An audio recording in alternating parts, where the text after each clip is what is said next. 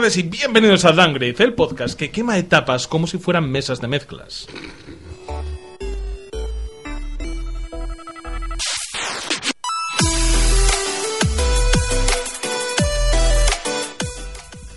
Y ahora os voy a mencionar el habitante de la antigua Sumaria, el famoso Sumario. Sí, sí, no, no, ¿qué, qué pasa? ¿Qué pasa? Ah, no estuviste en la reunión de guion y me, he dicho que me lo voy a quedar para siempre este chiste ya. Pero está bien, pero no hay que explicarlo. No, no, pero la gracia es la explicación para que para parecer sus normales. O sea, que es un poco la gracia Muy bien, que tiene este programa. Sí. Muy bien, pues hoy tenemos, ¿qué tenemos? Tenemos noticias, como solemos hacer habitualmente. Tenemos una sección de lanzamientos que está bastante sumaria también, del antiguo Imperio Sumerio. Y tenemos una cosa nunca vista y nunca hecha. Análisis comparativo. Vamos a establecer un análisis de Red Dead Redemption 2, estableciendo una comparación directa con quizás su, su rival, tanto en ventas como en tamaño de la producción, más cercano, que son los juegos de Ubisoft, que son los Assassin's Creed de Ubisoft.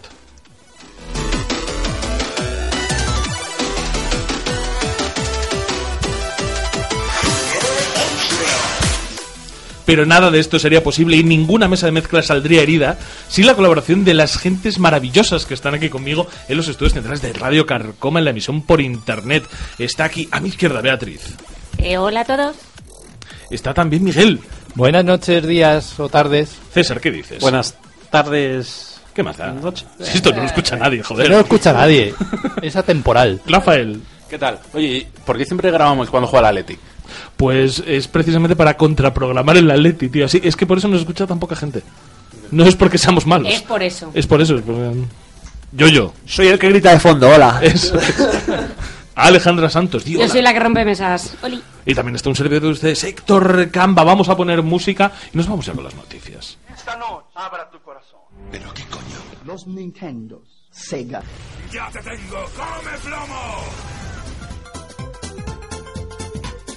Estás escuchando Downgrade, el podcast de videojuegos hecho por gente mayor que se emocionan como niños. Bienvenidos.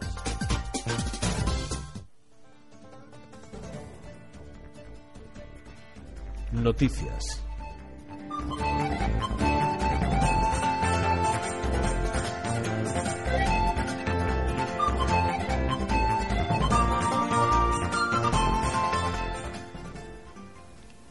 Muy buena sección de noticias la que tenemos hoy. Hoy tenemos noticias que además yo creo que en este programa ya nos hemos destapado completamente. Aquí no prima la información, aquí prima el humor. Porque han sido simplemente las noticias. Cuanto peor sea la noticia, o sea, cuanto menos sentido tenga. Sí, Rafa está mirando por primera vez el guion y le está haciendo gracia. Y le está haciendo gracia. Está porque- Lo está flipando. Ha puesto una cara de. mm, Mira, ¿qué chico, habéis puesto aquí, aquí? para información, ya está el economista, ya está el español. Nosotros venimos aquí a hacer comedia. ¿El diario AD? Ah, por cierto, igual tenías que echar una ojeada a qué noticias te toca comentar a ti, porque creo que no te lo hemos ni mencionado. Igual deberías, hay un poco por, por el qué dirán. Hoy, hoy aquí una cosa insider. eh, por primera vez he asistido a una, a una reunión por Discord y Héctor se ha destapado diciendo, no, no, si aquí al que no viene le damos la noticia de mierda. He dicho, ah, claro, ya comprendo cosas. Al final, cuando terminamos de ¿qué quiere esta? ¿Qué quiere esta? Bueno, y el que no está ahí, este va este, este va este, este va este. Así funcionamos, efectivamente. Eso es la pucharra. Pues muy bien, por favor, Alejandra, dame música y vamos con la primera noticia.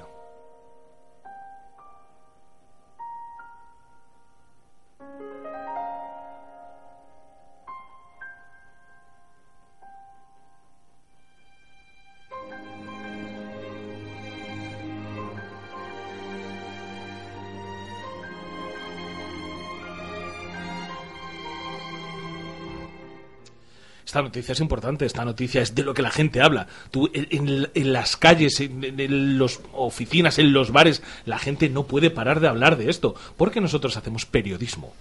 Nosotros hablamos de lo que importa. Y hay algo que importa mucho, hay algo que remueve los cimientos de la sociedad occidental, y es que Link no tiene cable de conexión. Tal y como le podemos leer en el español. Si alguna vez, atención al nivel periodístico del español, una noticia referente a que Link no tiene pene. Si alguna vez te has preguntado qué esconde Link debajo del traje, no se lo ha preguntado nadie, hijo de puta.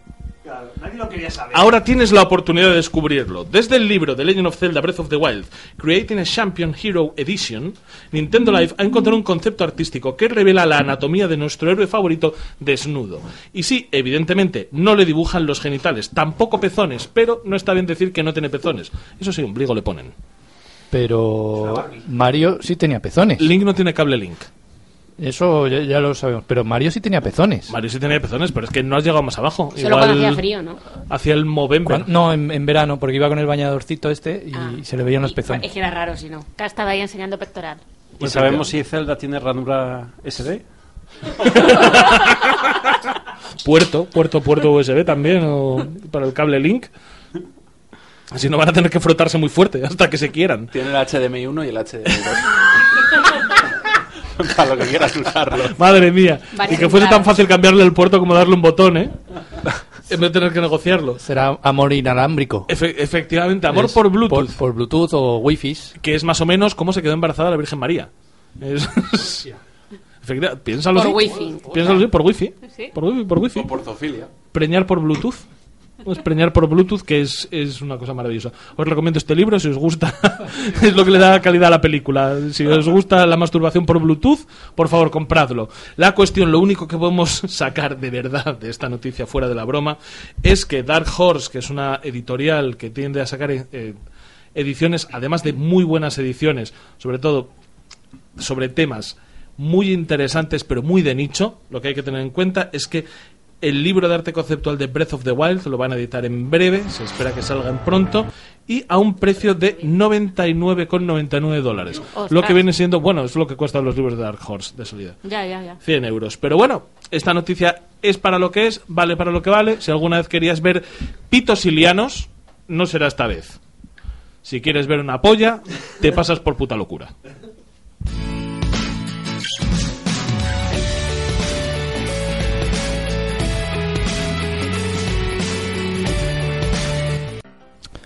Buenas noches, Downgraders. En la noche de hoy le vamos a hablar de un video de cómo secuestrar menores a través de los videojuegos. Ey, eso nos interesa a Torbe y a mí. ¿Sí? Pues eh, es que el, el, el, tutorial... Te este- siento este tutorial para secuestrar a jóvenes chamacos. eh, Pues eso es lo que parece el titular de- del mundo que leemos, que dice, ¿cómo un pedófilo llegó a secuestrar a una menor gracias a los videojuegos? O sea, volvemos otra vez con la prensa sensacionalista de mierda de que todo es culpa de los videojuegos. Fuera bromas, creo que no hay nada peor después de las dos primeras noticias que hemos comentado que la prensa del videojuego. O sea, es que decían prensa que la prensa del corazón. Ah, La prensa No, generalista no, es que, decían- opina de videojuegos. que decían que la prensa del corazón era mierda, pero es que la prensa del videojuego, de verdad. Ya empezamos por publicar una noticia en la que Link en un diseño conceptual no tiene pene. Ahora seguimos con, por favor, sigue, porque esto se supone, se supone que, bueno. ¿Qué, qué quieres decir? No, a ver. que quiere decir que como noticia es una mierda. O sea, en el mundo lo que vienen a contarnos es que hay una manera, hay Hay una, manera. manera. de pervertir menores, de pervertir menores gracias a los videojuegos. Sí, porque las, dice que las consolas de nueva generación te dan la posibilidad de hablar con desconocidos. No como salir a la calle. que estás bloque- tienes bloqueo de regiones. Claro. Si sales a la calle. Eh, a ver, yo todo esto siempre digo que la culpa es de los padres. O sea, Como todo. Que los Como visten como todo. Pikmins. No, pero que eso, o sea, le echan la culpa eh, eh, que la niña estaba jugando mucho tiempo, tal, una niña de 13 años que, que se hizo amiga eh, a través de en el juego del GTA. Es, es que tengo una cosa nueva. Ah, Que eso gira tiempos. ¿qué ha pasado? ¿Qué ha pasado aquí? ¿Qué ha pasado aquí? Nada, ya puedes Bueno, seguir con tu perdón, ¿eh? Perdón. Con mi Con mierda. el programa, básicamente. A ver, aquí hemos venido a hablar del mineralismo. Y, y que eso, que el problema es que una niña de 13 años le dedique, no sé, 6 horas al día a jugar a, a un juego de mayores de 18 como es el GTA V. Yo parto de esa base. Luego, lo que pueda pasar dentro ya son cosas... A ver, la noticia en esto tiene un par de cosas a, a tener en cuenta y a tener en cuenta un poco de manera seria. Ellos lo que dicen es que un hombre haciéndose pasar por un chico de 17, De años, 17 años. contacta con una chica de 13 y al final termina quedando con ella. El problema es que cuando está a punto de quedar con ella le confiesa que tiene 45, pero la chica aún así 39. acepta eso 39. Acepta quedar con él, entonces hubo algo bastante bastante peligroso, la chica estuvo desaparecida, la encontraron, ¿no? Y todo esto según... Eh, sí, sí. Sí, fue po- un fin de semana. Se fue un volvió fin de a semana casa se fue muy y- se fue. O sea, ella puso una nota de- en su casa diciendo que me voy al cumpleaños de una amiga, no sé qué, y se, se llevó ropa para el fin de semana. Mola, mola porque decía, a, a su madre le extrañó, porque ella tampoco es mucho de ir no, con es, sus no es de salir. dice, es que mi hija no es de salir. Es que tampoco es de salir la niña. Bueno. Y todo esto tampoco es de... es- bueno. Eh, sí, sí, sí, es que iba a decir una burrada. No, déjalo ahí. Tampoco... Lo, sa- lo sabemos. Tampoco ¿eh? iba a decir una burla enorme, entonces me, me, me me he intentado callar un poco. Pero bueno, la cuestión es que, de nuevo, eh, la relación que quieren establecer con los videojuegos es una soberana tontería, porque aquí el problema está en que esta niña estaba en entornos que no son adecuados para su edad de manera completamente libre y sin supervisión. y ese es. el problema, porque eso te puede pasar en videojuegos, te puede pasar en cualquier, cualquier aspecto sitio. de la vida. El, eh, sobre el GTA V, yo tengo un, un caso familiar que, como lo hemos escuchado, me suda la polla comentarlo. Que, que- que era una chica muy cercana, que sus padres, que son quienes son mis familiares, a su hija no le dejaban ver Juego de Tronos. Porque incluía desnudez y violencia. Pero, esto fue hace unos cuantos años, la niña ya está crecida, pero en su momento, como la niña sacó muy buenas notas, le compraron el GTA V. Eh, ¿Pero qué me estás contando? o sea, que no puede ver Juego de Tronos. Es que ese es el problema, Pero- que, que no, no son conscientes de- del producto que compran. O sea, Ah, es se que- pone de moda una mierda y ahora niño de 11 años jugando al GTA V. Aparte que hay una generación, hay una generación y un sector de, de población que yo creo que no ha comprendido la dimensión del videojuego como elemento de ocio. O sea, no sabe todo lo que abarca, todas las temáticas que tiene y hasta dónde llega el videojuego. Entonces, por eso se sigue relacionando los videojuegos con los matamarcianos y por eso se deja una manga ancha que no se deja en ningún otro ámbito. Yo aquí no he contado la anécdota del, del ascensor de mi casa. Uy, por favor. Un día llego, ¿no? Eh, de esto de las navidades y entro en, en el ascensor y había pues los padres del tercero que había con sus dos hijos. Y yo veo una bolsa del game como muy grande. Y digo, oh, a ver qué tiene. Y eché así uno- un ojo y veo una Play 4. Y digo, ah, ¿te has comprado la Play 4, Adri? Al, al niño en cuestión que tendría en esa época, pues yo qué sé, 12 años. Dice, sí, me la ha comprado, tal, no sé qué. Digo, ah, muy bien. Digo, ¿qué juego te has comprado? Y me dice su madre, el GT. Dice, uno de conducir. Digo, el, GT. El GT digo, el. Gran Turismo y el GT Sport no había salido. Y digo, no hay Gran Turismo todavía en la Play 4. Y me dice, el niño, no, el GTA. Y digo, uh. Y me dice la madre, ¿por qué? Y digo, hombre.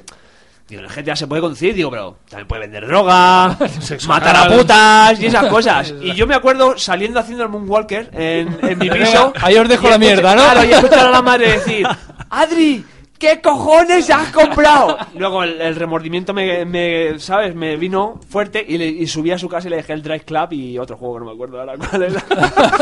Por si acaso. Es que yo creo que ahí está el problema, que el- los padres no son conscientes de... Pero yo No, creo que cuando es una metes, el- generación cuando y un metes sector. el, es- el factor online, eh, multiplicas por, por 10, por 1000, todo esto, ¿no? Siempre ha habido, yo qué sé, hace 50, 70 años... El online son las Barranquillas. Libros subidos de tono, o películas después, o, o ni siquiera llegar al No, porno, las- el porno, las interacciones Los en el- videojuegos ahora... Pero cuando, cuando metes el online, pues, eh, pues das pie a este tipo de escenarios, que no son distintos los que hay con otro tipo de redes sociales. Con otro tipo de Sin redes embargo, sociales o con otro tipo de interacción. Son más son eh, que no estén metidos en el mundo de los videojuegos Pero, claro, pueden controlar no- un poco más otras redes sociales y con los videojuegos Pero- todavía no saben qué es lo ¿Qué, que puede haber ahí qué ¿no? adolescente no tiene eh, Instagram? Yo quizá, quiz- Y se supone que es para mayores de Yo. 18. pero quizá, Ah, adolescente. quizá voy a ser un poco, un poco más duro que esto. Simplemente eh, padres que tienen un desconocimiento total de ciertos medios que a día de hoy son una realidad para la gente de esta edad. Quiero decir, tú a tu hijo de 13 años no le dejas libertad de interacción en el parque. En el parque, pues porque tienes miedo de que hable con gente indeseable. Pues esto igual. Esto es exactamente igual, son relaciones humanas, otra cosa es el medio. Que puedes- Pero no cambia, no cambia el trasfondo, que Claro, es simplemente puedes- puedes capar- gente que, a- que accede a tus hijos y que no te gusta, que no quieres. Puedes poner en el juego que solo hablar con amigos, solo hablar con conocidos, no puedes, o sea, el chat ahí a, a lo loco. Sí, sí, que el control parental existe en Claro, todas estas cosas. claro, claro. El problema es cuando eh, quieres cuando quieres hacer de este control parental, El que habla de fondo. lo, lo ignoras, ignoras el control parental y le echas la culpa al videojuego como medio. Claro, ignoras también la, la edad apropiada del videojuego, que viene como... Sí, o sea, viene por... Está en la tienda, los carteles... Peggy en todos 18. lados. Que es por algo. Sí, pero no nos engañemos, el control parental está muy bien hasta cierta edad, ¿no? Yo Quiero decir, es, es- es- es- no, no, es lo, es lo típico de cuando, eh, cuando le vas a comprar a tu hijo el primer móvil, ¿no? Y qué le vas a dejar hacer y, y qué no le vas a dejar de hacer. El momento en el que le abras las puertas a, aunque el canal sea los videojuegos, no a todo eso, uf, es, es muy jodido. ¿eh? Yo, yo quería decir dos cosas. Uno, la pasa con el GTA, que está mal que la niña juegue al GTA, pero le puede haber pasado con un juego que no sea de mayores porque fuera online. Y segundo, que el mayor hijo de puta de esto es el tío. Ah, bueno, por, por descontado. Que- sí. que- que- que estoy Que seguro parece que es Rockstar, ¿eh? Estoy seguro que todos lo hemos comentado. O sea, que todos lo sabemos Lo- y lo lo pensamos, pensamos. pero lo voy a decir en alto. Sí, sí, pero- pero igual- igual parece hay que estamos- decirlo, parece que estamos desviando un poco que si los padres... Sí, no, sí, no, pero bueno, el hijo puta, obviamente, sí, es él. El problema es que eh, tíos como este los va a ver, los ha habido siempre, los va a ver siempre, ¿no? Y lo que hay que intentar Sí, controlar bueno, es... el, el depredador sexual ahí está, ¿no? O sea, tampoco es algo que vayamos a evitar. Pero, no, o sea, no vamos a evitar su Como existencia. Ignacio Farray. Claro, efectivamente. Y vamos a terminar, Y- vamos a y terminar otra, esta- otra cosa que no tienen, Ah, para demostrar que no tienen ni puta idea, nos apuntó David que han puesto para ilustrar la noticia una foto del GTA 4.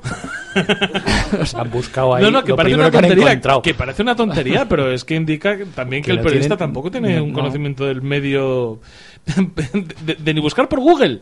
No, no, tiene ese conocimiento, o sea que o igual lo que no sabe son los números romanos. Entonces dijo palito Hostia. 4 es lo mismo que 5. Veo una V ahí. Palito dice, ¿esto V o- o V, pero bueno. GTA I 5. Y para terminar, para terminar este bloque, antes de pasar a la siguiente noticia, voy a, voy a eh, mencionar una canción de un grupo que me encanta que se llama Tu madre es puta, que igual lo corto luego, eh, antes de eh, cuando haga la edición, pero que sepáis que para favor. Comentario censurado.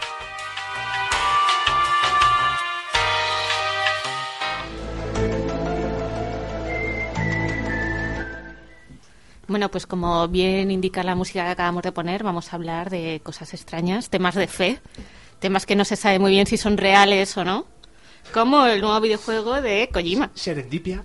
Serendipia. Que, bueno, es, eh, noticia, noticia, la verdad es que esto no es. Es simplemente que, como podemos leer en Vandal, ha vuelto a ver unas... Español. El español. Español. Bueno, perdone usted. Esta noticia la ha escrito Pedro J de su letra. Estaba él ahí con su sudor. Hombre, y sus tirantes. Y su... Y, y su... Y si Ya, ya, ya. y su vídeo. Y el Team Rocket. Y su corsé, bueno. Bueno, eso, cosas que pueden existir o no. Dejémoslo ahí. Que, mm, que parece ser que por fin está despegando el, el videojuego de Kojima. Que ya- no.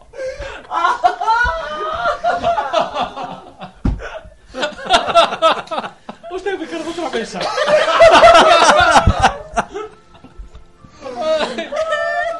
Por favor, respetarla. Vea. Vea- No, no puede. es que me- no. Eh, tiempo muerto, tiempo muerto. A ver, a ver, a ver. Segundo al fuera, segundo al fuera. Es que le he puesto demasiado huevo. Sí, ha sido demasiado fácil. Es que sí, sí, la he dejado en bandeja, no, no puedo evitar. Bueno, a ver. Bueno, que el juego de Kojima saldrá antes de 2020 y ya está. Que es, es una promesa como eh, antes de 2020 Oye. saldrá el juego de Kojima. Si sale antes de 2020, no es Next Gen. Es esta generación. No, no, la han anunciado para Play 4, Por eso que es lo único que da un poquito de, de esperanza de que de verdad sea algo y que lo estén terminando. Sí, yo ya, yo ya ni me creo que ese juego haya un juego detrás de, de los vídeos. ¿por, por qué demonios nos íbamos a creer que va a ser en Play 4? No, no, es un juego que está escrito como un videojuego de acción, pero en el que se solucionará todo de la manera más pacífica posible. Si va a ser el Redemption 3. Ojalá. Y bueno, eh, lo, lo que decían también, joder, que estaba casi terminado, vamos, obviamente, porque sale en 2019, lo que leemos en la noticia es que estaba ya. Sí, que están a ya puliendo pequeñas cositas. Y lo único que hemos visto. jugabilidad y... Claro, lo único Sí. que hemos visto a nivel jugable es un señor andando. El resto han sido todo vídeos. Esto significa una cosa. O que el juego no va a ser muy largo, o que Kojima cogió todos los assets de Konami y se los llevó directamente en plan de, bueno, pues esto como lo he hecho yo, el gameplay del Metal Gear Solid 5 y todas estas cosas me las llevo. ¿sabes? Que según la descripción viene a ser eso, tú vas a ir por ahí escondidito, que no te vean los bichos, vas a ir avanzando más o menos como puedas y a entregar tu paquete. Poco más. Como hace el Te Team puede hacer como Seur, luego decirte que no había nadie en casa, ¿sabes? Y bueno, ya, ya me paso el modo historia, ¿sabes? Hostia, yo, yo veo aquí en la mesa mucha cara de desconfianza. ¿eh? Yo es que no, no me fío nada. Yo No, no, creo que yo- este juego no existe. Yo la he puesto porque creo que soy la única que, que cree que de verdad hay un juego detrás de todo esto. Yo creo que va a haber un juego, porque si no sería la mayor vacilada que ha pegado nadie. Yo es Kojima, O sea, va por ahí, va, va por ahí co- comiendo en restaurantes. se quedaría muy a- muy atrás, ¿eh? haciendo que fuma, o sea que no, que no, que este señor no se lo cree nadie, hombre. Que ahora que Sony no vale, tres este señor que ya tenía reserva, ya tenía mesas reservadas ahí en San Francisco. Que, o sea, que se ha quedado sin plan. o sea, que no sabe ni exportar a 4K este señor con el Final, hombre. con el Premiere. Con el Premiere no sabe, no sabe. No, pero ahora un Wismichu y lo pondrá en bucle. Claro. No. Y Yo creo que el videojuego es eso, él entregando el paquete una y otra vez. Una y otra vez, una y otra vez. Como el Team Rocket. y no-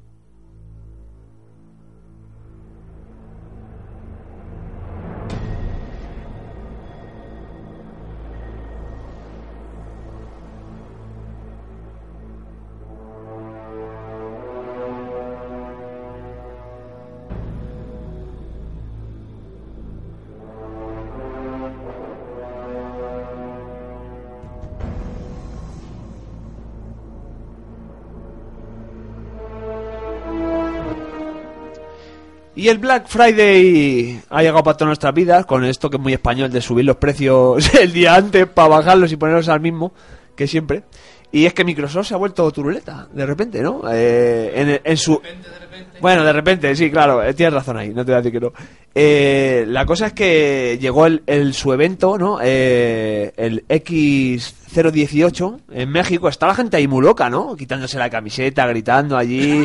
Era en plan de, escucha, os han dado droga antes de entrar porque si no, no comprendo yo el, el- ese, esa emoción. el público latinoamericano que siempre se ha dicho que es Muy muy, pasional. pasional. y esto se demuestra porque van pero como putos Claro, locos. el camino se demuestra, o sea, el movimiento se demuestra andando. Pues esto es lo que hicieron los mexicanos. Crackdown 3 ¡ah! Es la única persona en el mundo capaz de emocionarse por Crackdown ¿Qué 3 le interesa Crackdown es, 3? es- es- es un mexicano. Mexicano. O sea, porque es que si no, ¿cómo te va? Bueno, ojo, Terry Crews. También. A mí eso me da para emocionarme, ¿eh? Eso, da para Ya- ducha- duchaja. Eso Da es, eso es. Da para ducha de 20 minutos. Efectivamente, una duchita larga. Da para ducha de 20 minutos y luego eh, eh, complejo de. O sea, complejo de culpa. Uy, que si hubieras dicho de Edipo, No, hostia, no, no, eh, me tiro por la ventana. Culpabilidad, culpabilidad. Total. Allí anunciaron lo que, lo que estaba ya el rumor que estaba a voces, que era que habían comprado Obsidian, pero hicieron una doble voltereta hacia atrás y dijeron que también habían comprado In Exile. Se llama In Exile, ¿verdad? Sí. Es que estoy un poco Sí, ahí. sí. Bien, eh, gol.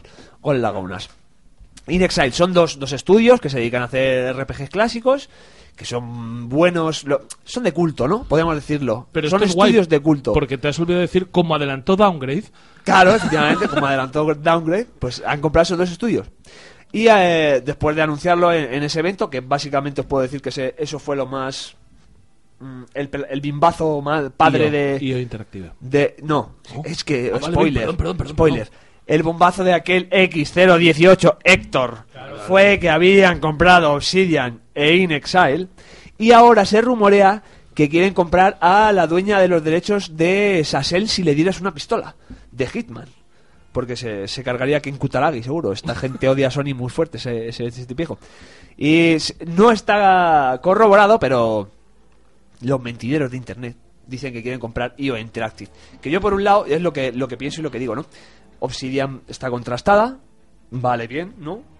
In Exile más o menos está contrastada, ha hecho sus buenos juegos, pero yo de IO Interactive, uy, aparte de Hitman, ¿qué conocemos? Oh, Dios mío, por favor, que alguien. ¡Oh, que Dios alguien- mío! ¿Ves? Os he pillado, me he pillado hasta a mí mismo. Que, que alguien, que alguien vaya a puto fuego a Wikipedia. Hasta a mí mismo. Yo iba a decir, ¡Ah, Hitman! Y es que recordemos Y que en el momento en el que has dicho, ¿qué otros títulos conoces? ¡Hitman 2! Y yo, sí, eres un normal. recordemos que IO Interactive. Hitman Go, Hitman Go. Hitman Pinball. Hitman and Knuckles. Hitman de Telltale Series.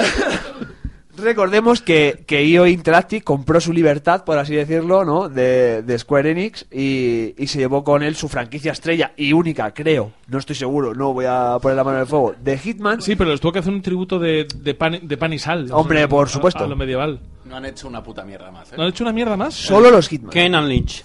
Kenan Lynch. Eh, eh, eh, eh, eh.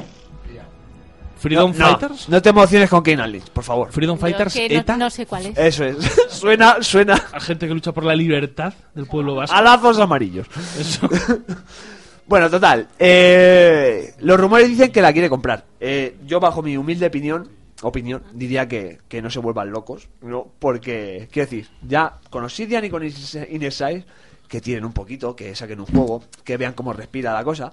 Y que no se vuelvan turuletos tampoco de comprar todo lo que se le ponga por. Pero sí, ya sabemos medio. que los compran para poder Para cerrarlos. poder cerrarlo. Sí, sí, sí, sí, eso yo lo tengo claro. o sea- Claro, pero no, por ejemplo, en Exile no me pegaría que lo cerrasen. Pero este sí. Es que este tiene A la pinta no de. Si que- le o sea, compran. Obsidian, Obsidian tampoco, pero este, este es Claro. para demostrarle a los otros es. dos que voy en serio. Para, eso O es, sea, esto para la, para la excepción que cumple la regla, que se suele decir. Los otros no lo cerrarían, pero ahí en Interactive, bueno, O sea, me yo- saquen un Hitman y lo cierro. Y, eh, Claro, yo, me lo imagino, yo me lo imagino con, con el con el Mayor Nelson, hay todo eh, los tres en la misma sala. Hola, buenas, os he comprado los tres. ¿Sabéis qué? ¡Pum! Mata el primero a Io, o sea, con un disparo en la frente. Esto os va a pasar si no quería Hitman, juego". no quería Hitman, pues toma Hitman. Claro, simplemente para demostrar que va en serio. Efectivamente. Y eh, a raíz de pues, pues, estas compras locas y estas cosas que hace Microsoft, también se ha rumoreado eh, por las redes que van a sacar una Xbox sin lector de CDs, que por otra parte es lo lógico, ¿no? Todo bien, todo bien. O Quiero sea, decir, tienes el Game Pass. Si esa Microsoft, o sea, si esa Xbox One te sale por 100 euros, pongamos, ¿vale? 100 euros. Un desembolso que no es muy grande. Una PlayStation Classic de mierda vale 100 euros. De mierda, y reitero, una PlayStation Classic de mierda. Y en Sí, inglés. sí, sí, y sí, citando a un amigo mío, yo soy más Sonyer que Ken Kutaragi, me cago en mis muertos. sí. Pero de mierda. Te compras una Xbox One, pagas 10 pavitos al mes y tienes el catálogo del Game Pass. Me cago en Dios. Ojalá, ojalá mi yo de, de 12 años hubiera tenido eso. Porque ya sabe Dios que no había salido de casa. paga, Me daba con la paga para esto, pero es que te quiero decir, esto es una idea de la hostia. Tú imagínate que le quitas 50 pavos a la- al precio final de la Xbox por quitarle el... No son tan caros los, los lectores, ¿no? eh, el- el- no, no, el lector entre Pero unas yo y creo que otras... es más una declaración. de Unos intenciones. 80 euros, ponte. No lo sé, no, yo, yo el lector... De Blu-ray. poniendo que, Claro. le quites, poniendo que le quites 50 pavitos al precio final, realmente, ¿para qué vale a día de hoy el formato físico? Porque es que tú al final vas, te compras el... Para sentirme un niño todavía. Sí, sí, no, pero vas, te compras, te compras la edición coleccionista y la edición coleccionista te va a traer el. Blu-ray, te va a traer el. Blu-ray, pero es que te va a traer también un código de descarga. Mm. Es que no pierdes absolutamente ninguna característica del producto. Yo sigo diciendo que me gustan las ediciones físicas. Sí, de- sí, pero A mí me gustan las en el coleccionistas, momento no de que. Microsoft y Sony dejen de hacer consolas con lectores físicos, ya dejarán de venderse Blu-rays de películas y nada. O sea, toda una Sí. sección entera de la FNAC y del MediaMarkt desaparecerá. Mierda. Sí, sí. Bueno, si es que aún alguien compraba películas. Sí. Pues no sabes lo difícil que me está a mí. ¿Por qué dices eso, Bea? Yo sigo comprando películas. No, no sabes lo Yo difícil que también. me está resultando a mí encontrar He-Man de 1987 De hecho, eh, a 33 no pavos voy lo a he decir encontrado que y por películas, segundos vamos, no es, no es nada raro, ¿no? Pero eh, si, si intentas buscar ¿Tú la tienes cine, en DVD? Pues hablamos después de esto, por favor. César, Si sí, intentas buscar cine un poco raro, cine clásico, clásico español Pero eso no y, importa todo nadie. eso, es, es difícil encontrarlo en online, ¿eh? Pero pa- Online, sí. Bueno, ahora YouTube va a hacer un canal y la mayoría de lo que va a tener va a ser películas clásicas. En la mancha. ¿YouTube va a hacer un canal? Sí. El de la mancha. El de Suez. El de Suez. Pero ya de pelis libres de derechos. un canal, ¿no? claro, de- por eso van a ser, la mayoría van a ser Sí, hombre. clásicas. Sí, Sí. Depredador y Terminator. Y Rambo. Cabeza de cartel. Madre mía, hay que tres películas. El Bueno, yo he dicho antiguas, no he dicho que sea cada uno que vea lo que Hombre, pueda. Ciudadano Kane es antigua y podrían incluirla. A lo El famoso. Es que igual O Cinema. Paradiso. o El famoso. Rambo sea, estoy dándome asco a mí mismo diciendo las películas, ya vale. Pero Venga, esas aún tienen derechos. ¿no? eh, que acaba de hacer un 60 chistaco y me habéis ignorado. No sé, eso es mucho. Por favor, Rambo Six. Rambo Six. ¡Ja, ja, ja! Un euro al bote. Y con estas risas cambiamos de noticia.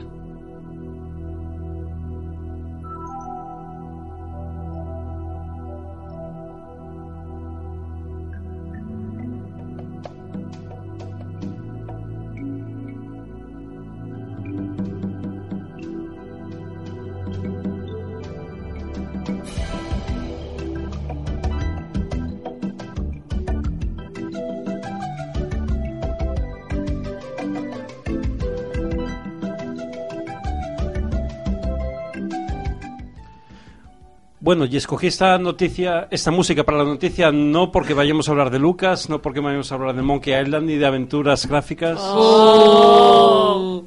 sino porque vamos a hablar de juegos antiguos. Bueno, al parecer han- hay una empresa de, de algún sitio por ahí perdido En el mundo. en el mundo eh, eh, que quieren sacar un PC, una especie de PC mini. PC Classic lo van a sacar. Igual que la Nintendo NES Mini, la Super NES Mini, Sega Mini. 486. Pues un PC mini. ¿no?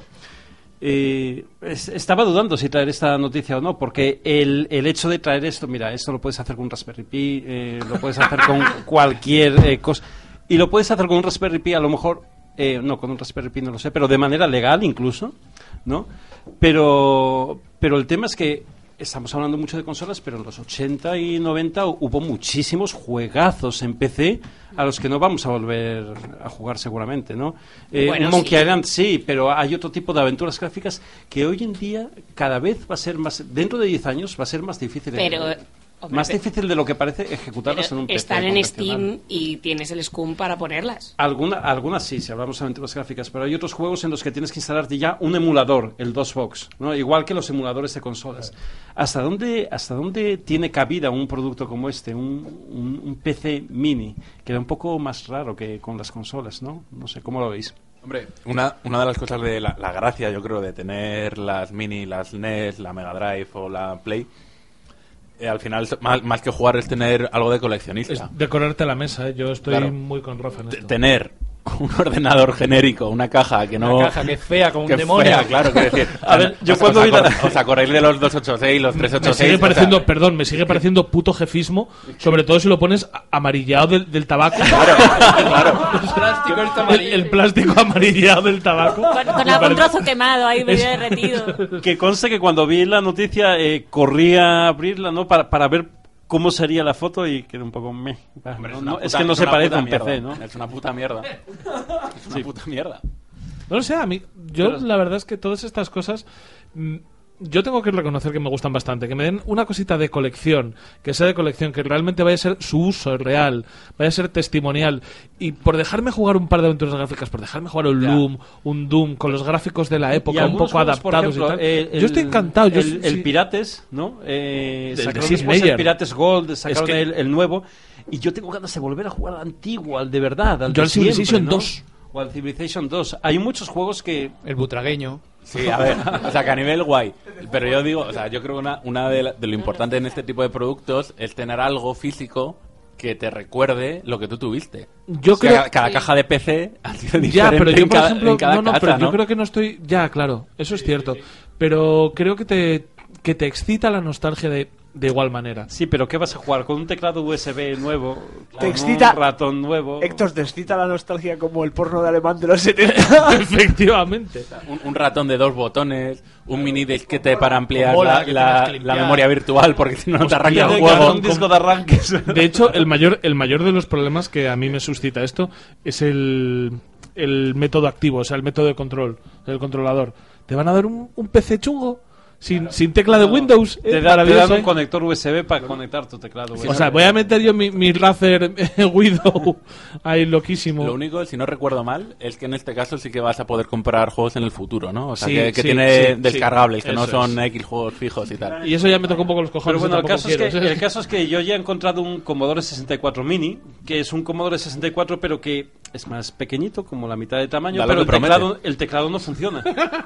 Pero el teclado no funciona, tienes que conectarlo a un mando o a un... a un- o sea, o sea, ya empieza ya empieza a oler un poco, ¿no? O Para sea, jugar a- a la Busin ahí, Quizá, la NES, la Super NES, una Mega Drive que subiera así chula, una, Yo- una PlayStation, pero a partir de ahí... Yo es lo que tú dices, o sea, yo le veo eh, sentido en las consolas. Un ordenador sigue siendo un puto ordenador. En el 1990 y en el 2018, Héctor, me cago en mi, en mi madre. No, no, yo le veo, yo le veo poco, eh, poco encaje, pero, pero un buen producto ahí, si no nos columpiamos, yo creo que no se lo salta un gitano. ¿eh? Pero en vez de un cacharro, Bueno, ¿por qué no sacas cobre. una aplicación de Steam que puedas jugar a juegos antiguos y te vayan, ¿sabes? Un algo así. Sa- ¿Sabes por qué? Porque Una sacar una aplicación de aplicación de, Steam, una aplicación de GOG, una aplicación de, de PlayStation o de Xbox, implica que hay mucha gente que no va a llegar. Que no va a llegar, gente que se quedó realmente en los videojuegos de los 80, de los 90 y que no quiere ir más allá, que no lo necesita y que prefiere tener una mierdecita que poner al lado de la tele que poner al lado de la tele que conectar con HDMI en- de, de la forma más sencilla y poder directamente desde su mando iniciar, pues tío, el Loom, el, el Doom, el, Los Monkey Island, Monkey los Island. Indiana Jones el Atlantis. eh, Pero no, tiene por- no tenemos por qué ceñirnos única y exclusivamente Ya, ya, a- a tal, pero vamos, el cool spot, tío, yo qué sé. Sí, no a ver, si de todas maneras, eh, yo soy muy, muy Es que yo lo tuve muy- para PC y me he quedado así. Yo soy muy retromonger, me estoy haciendo un ordenador pieza a pieza, chip a chip, ¿vale? Y sin embargo, con toda con todo eso lo que me mola la retroinformática, no lo veo. Pero es que precisamente porque No, te mola la retroinformática, Está loco, está para loco, ti no está es. loco. No, no, pero a ver, que esto es verdad. Si te mola la retroinformática, para ti no es. Punto. a lo mismo que el coleccionista de juegos de NES, la NES Mini no es para él. Porque no es. O sea, el- es el. Esto es la nostalgia fácil. La nostalgia más fácil que te puede hacer, que es la que te da la NES Mini. Que es que no tengas que tener una tele de tubo, que es que. Que no tengas que coger y poner. Y. y y sintonizar el canal Ya, lo que pasa es que a la diferencia de, de una consola que tú quieres tener como mínimo el mismo tacto en los mandos, ¿no? El, el- el mando ahí en el PC, eh, tener un emulador en el PC te da la misma experiencia, una experiencia muy similar. Entonces, mm, no lo sé. Bueno.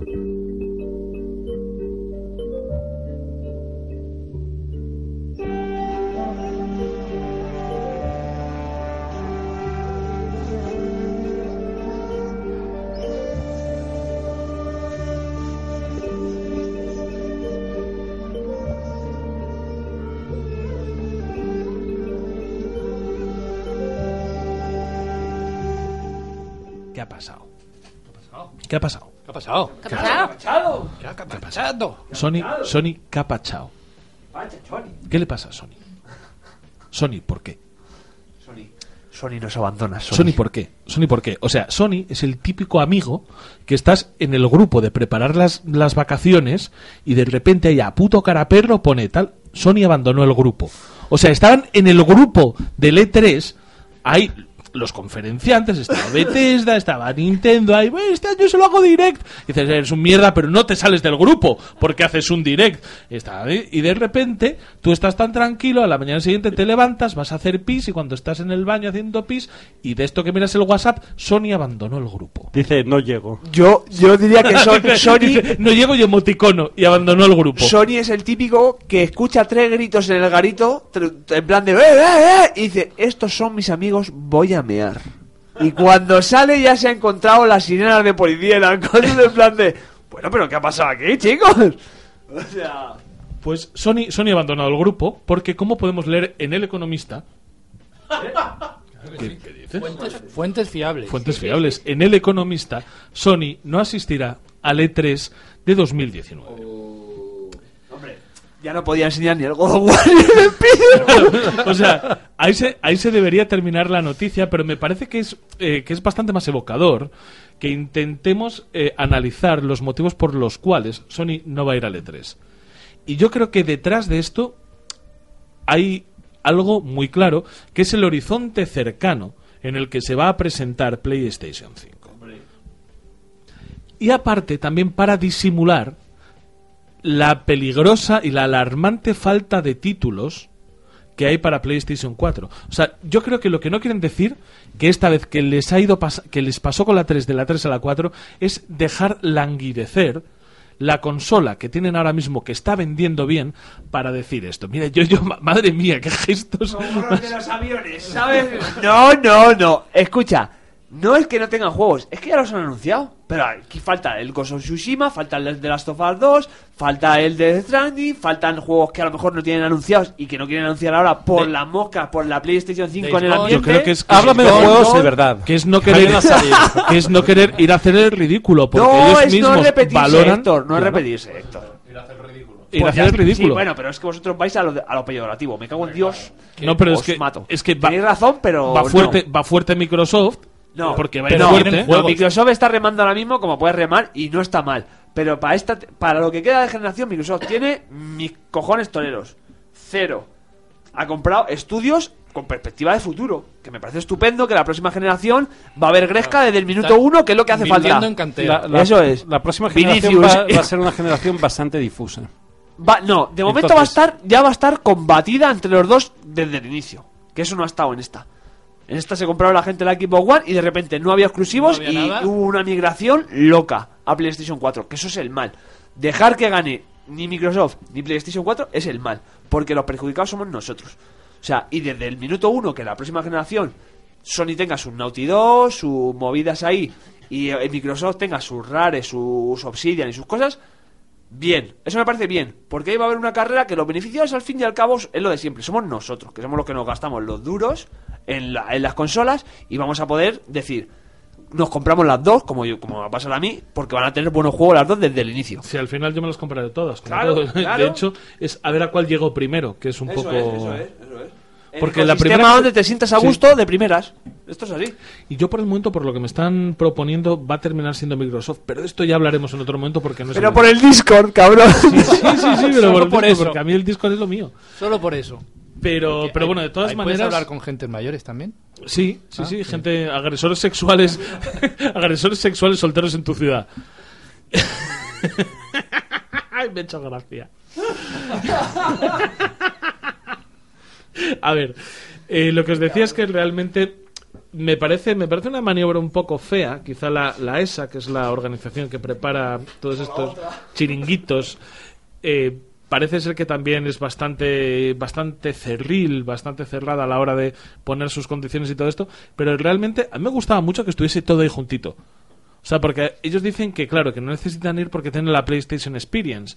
Entonces me, me da un poco de miedo. Yo que soy una persona clásica y ya que soy un poco mayor, a mí me gustaba el E3. A mí esto del Nintendo Direct por un lado, la Xbox Experience por otro, la PlayStation Experience, o como cojones se llamen. Cada una. PlayStation Experience y, Y X0, Xbox, X0. Wannabe, dependiendo del año grabado. X0 Wannabe a, a Serege. Que es, que es un poco tal, pues no, no lo sé, la verdad es que me gusta mucho, me gustan las ferias, o sea, me gusta mucho comentar el E3 y me da un poco de Era pena. una tarde en la noche, los, coches de choque. Me da un poco, me da un poco de pena que pase esto y yo creo que es algo completamente circunstancial porque no quieren volver a presentar el Days Gone, el Last of Us Parte 2. Vale. Juegos tienen, pero ya los hemos visto. Entonces, A mí no me parece preocupante que presentasen, o sea, tú coges, llegas, haces la mierda de conferencia que todo el mundo se espera y dejas un teaser de Play 5 5 anuncias que todos van a ser intergeneracionales porque yo creo que el futuro está. O sea, lo que debería ser lógico, solo que el mercado de videojuegos nunca es lógico, es que todo lo que presentes para Play, o sea, que todo lo que presentes para Play 4 No van a ser intergeneracionales. en la Play 5. No van a ser van a ser retrocompatibles. Eso es lo que efectivamente. O sea, tú dices ahora, tú te vas comprando la Play 5 cuando quieras y todos estos títulos van a funcionar en Play 5. Entonces, es que aquí hay algo que huele mal, porque entonces si pudieses hacer esta maniobra, tan tal, tú coges y llegas y planteas la conferencia y sueltas tus cuatro mierdas que todo el mundo sabe y la gente se queda un poco de morritos. Pero como somos un público muy fácil, dices, ¿y sabéis en dónde van a funcionar todos estos juegos? En Play 5 sacas una puta imagen. Sacas una puta imagen y te has llevado el 3 porque los Pero es que está- ahora mismo está la cosa como. Tú imagínate un partido, ¿vale? De fútbol, que un entrenador es Mauriño y el otro es Conte. Mauriño, dice el cabrón. Mauriño y Sí, Conte. Es Mau.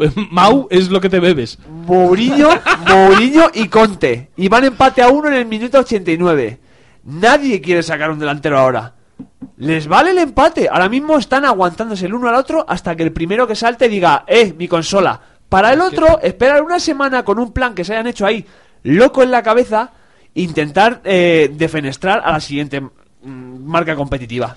Y es lo que Sony siempre venía haciendo. Esperaba un poquito, anunciaban los otros y ellos un poquito más tarde sacaban una cosa mejor. Tenía medio RAM más, tenía un poquito de... Ah, el mío tiene Blu-ray, el mío no... Siempre, vosotros- siempre esperaban un pelín para ¿Vosotros creéis mejorar. que que estén tomando la delantera en este aspecto puede venir condicionado eh, porque ahora mismo la consola más potente del mercado es la, la Xbox One X? Claro, es que ahora mismo, en ¿Creéis que, cuanto que a, quieran coger la delantera? a nivel técnico, es verdad que ahora mismo la Xbox es mejor, pero a nivel de juegos, eh, es- esta generación ha sido Sony. Hombre. Ha sido Sony. Y todavía le quedan un par de años. afuera haciendo el molino. Claro, le quedan un par de años mínimo. O sea, va, va a alargar, yo espero que todavía alargue un poco la Play 4, que no empiece a anunciar la Play 5 antes de tiempo. Y, y que la cosa fluya. Y que cuando saquen, saquen un, un producto terminado y bueno y, y de verdad. Y, y una cosa, porque yo he leído mucho que dicen el único motivo de que Sony vaya a hacer esto es porque va a presentar la PS5. Yo creo, y por lo que estamos hablando y, y, y por todo, que es que a lo mejor no la presenta. y por es eso que- deciden No, no, no, Yo, yo, creo, que, es, lo para- contrario, no, no, que es que no- creo- todavía no la tiene. No, yo creo que es para presentar la Play 5, pero que ellos mismos quieren eh, modular el tempo, quieren ellos mismos elegir la ventana en el que lo presentan para no molestar, o sea, para no eh, Que no te eclipsen los interferir, demás. para no interferir con las ventas de final de año, de, o sea, para 2019 yo creo que los planes de Sony, dentro de los planes de Sony entra a finales de 2019 todavía vender un montón de PlayStation Claro. 4 más. No, pero entonces lo que quiero decir es que, que, el, que el hecho de separarlo, de, o sea, oírse del E3, no es para presentar la PS5. Porque si para presentar la PS5 te Creo quedas que en no, el no, E3. no, yo creo que es para presentar la PS5, pero en el momento en el que ellos quieran. Tú piensas lo siguiente. Bueno, pero fuera del E3 y a lo mejor no en 2019. El, el E3 que es a mediados de año, ¿no? Es, En junio, es- ¿no? Es en junio, claro. Junio. Pues entonces tú coges y dices, vale, en junio presento la PlayStation 5. ¿Qué va a pasar con PlayStation 4 de aquí a finales de año? Que me voy a comer una mierda. No, van a seguir sacando. se Tú piensa, tú piensa que dices, dentro de un año sale PlayStation 5. No se va a comprar nadie PlayStation 4. No se va a comprar nadie PlayStation Nuevas 4. no, claro. Claro, Nuevas no, es- pero- es que pero no se lo va a comprar sí nadie. Pero tú coges y te lo guardas, no vas a E3 Bueno. y en diciembre, coincidiendo con la campaña de Navidad, cuando termine, o sea, en enero, También dices, puedes ir dentro a de E3 cuatro meses. y no hablar de la PlayStation 5. Claro. Eh, eh, pero es para, raro. para presentar nada. O sea, no puedes ir al E3 y no presentas tu nada. mandito de colores, presentas tus juegos. Ha, ha- ha habido Sony- muchas, ha perdona, habido muchas maneras. Sony y no puede hace ser- eso. Sony precisamente la gracia que tiene es que Sony nunca ha hecho un E3. No voy a decir que nunca ha hecho un E3 decepcionante porque eso es hablar de la expectativa que cada uno maneja, pero Sony siempre lleva contenido al E E3. A ver, el Y contenido que lleva contenido. más o menos lo sabemos. También se está hablando de la nueva patente del mando, de cosas nuevas que han ido saliendo por ahí. O sea, tiene para, para hablar. La nueva patente del mando, que lo vamos a decir en un momento, y es que ellos andan comentando que es, bueno, pues ha aparecido por, por, por, por las redes una patente de un mando táctil, una pantalla multitáctil dentro, en- enmarcado en un, en un DualShock, que es como una, un, un Wii U. Es un Wii U. El Wii U de Sony. Y te una que cosa. decir, como llegues tan tarde a esto, Y es para darte Kutaragi. Yo te digo no una tiene cosa que ver con el Wii U. ¿eh? Sí, pero O es- sea, es una pantalla pequeñita que es Es que la tiene. y Tiene no una función-. No, es para cambiar el táctil, distinta. pero con vídeo, para que te pongas ahí el mapa Claro, y poca cosita que más. ya que ¿no? tengo eso, ahí te pongo Vale, pero es que no es por nada, pero es que eso era lo de Wii U, ¿eh? Tampoco te proponía más, lo de Wii U. Realmente, fuera de que tenías aquella posibilidad de que quitases el juego de la pantalla principal y te lo llevases ahí, realmente en Wii U Claro, tú lo que jugabas era con el mapa Era con una el mapa pre-switch, abajo, tú podías llevarte el juego, no tenía Eran a conceptos unos distintos, 5 ¿eh? metros de... A unos 5 o 6. O unos dos. Perdona, perdona, perdona, perdona. Pero el concepto ahí Te lo voy a contar. En, en la anterior casa en la que vivía yo, o sea, en Madrid, ahí en Bravo Murillo, eh, con la consola en el salón, en el váter me llegaba la Switch. ¿Qué, qué vivías? ¿En 10 metros cuadrados, cabrón? En 30. Para jugar al Capitán Toaz me daba. En mi Sí, casa, más o menos había unos dos metros, dos metros y De medio. distancia. Sí, bueno, porque era para arriba, porque era para arriba y tal. Pues podía jugar al Capitán Toaz en el Tigre, que eso fue el- la mejor experiencia. Yo con la patente también te digo, no me creo que Sony patente algo un año antes de sacar la consola. O sea, no creo que una patente eh, sea para publicar el producto un año después. Tampoco creo que a nadie le preocupe una patente de un mando táctil, ¿eh? O sea, eso Ya, ya, pero lo que quiere decir que esa noticia, esa noticia en particular que dice, no, este es el próximo mando de la Play, si la Play se anuncia en 2019, eh, no me creo que, es- que lo hayan patentado solo un año antes. Ya. No, a ver, de- en cualquier caso, lo que decías, eh, Sony ha tenido eh, muchos años de E3 en los que no ha presentado consola. Podría ir perfectamente en este, contar cuatro chorradas, cuatro proyectos, incluso hablar de la PS5, eh, hablando de que va a salir en un futuro. No, si vas a de 3 y dices 20 20.000 historias. PlayStation Now, ahora está con el Plus. ¿Ya con eso? Venga, tira. Por ¿sabes? ejemplo, si ha decidido 5 no ir al... Es que te das el E3, es que... si ha decidido no ir al E3 es algo raro, ¿eh? O sea, no, no sé interpretarlo, no sé si es algo bueno o malo, O a si lo es que, o a si es que se han acabado realmente, se han quedado sin ideas, si no tienen nada, si están en un impasse, si no saben cómo es el mercado, o No si tienen realmente nada. tienen algo detrás. No, tienen- lo sé. No, No, tienen hombre. nada y están recogiendo la ropa para ver cómo se mueven los demás y salir ellos en 2020. No, también escuchar. Eh, esto eh, la comunicación cambia mucho con internet. O sea, puede ser como yo he escuchado en muchos otros lados que es verdad que Nintendo es que no le cuesta un duro ir a la E3, saca su vídeo y tiene la misma repercusión. Sí. ¿Sabes? A Eh, lo mejor se han quedado sin cash. no, no es que se queden sin cash, sino que realmente dicen, ¿cuánto nos cuesta esto? X dinero. Ese X dinero, si yo me lo gasto Mira, en mi PlayStation compañía- Experience... Pero que una compañía. Sí, pero bueno, una compañía Que no, que quiere no, ganar no, dinero que siempre, no, que Héctor, no, siempre. sí, pero me da igual. Pero que me digas que no lo hace Nintendo, que es una compañía únicamente de videojuegos, me lo puedo creer que quieran Ya, nada pero más eso. escucha, que so- Sony, No. que tiene cine, que tiene Televisiones, equipos que digas que no se puede gastar los me, me voy a tirar pero, eh, los 10 millones de dólares que les cueste la puta conferencia de L3 y mira que, que estoy pagando caras las prostitutas ¿eh? con los 10 Ah, venga, hombre Sony sigue abierta, sigue en pie por su división de videojuegos. Si no había chapado hace años. Hace años. No habíamos conocido PlayStation 3. en cada, PlayStation cada 2 salvó a Sony. En cada estudio cual. de mercado que ves, te dice una cosa distinta. Porque yo he leído mil veces que a Sony le lleva manteniendo unos añitos. Eh, Unos las- añitos, las divisiones la generación de- anterior y los esta la mantiene los no. videojuegos. O sea, teles no venden. Hay más, competi- más competitividad en las teles que nunca. Jamás lo he visto yo. O sea, teles 4K por 500 euros y las de Sony, la más barata también 100. Eh, Si yo es por- tengo una. Sí. y yo una de 500. claro, si sigue sobreviviendo Sony a, esta- a estas cosas es porque su división de videojuegos funciona como un tiro. Y si su, su división de videojuegos se hunde, se hunde Sony. O sea, Pues- De aquí a tres años es un Sega. Uy, ojalá. Pero por tener un, un cadáver bonito en una cuneta. Por tener un cadáver bonito en una cuneta. Los mejores cadáveres son los bellos. Como el de Lorca, Los como el de mejores- Sega. Los que empiezan con ese, Sony y Sega. Sony, Sega y eh, Bethesda. Porque Bethesda ha estado haciendo cosas.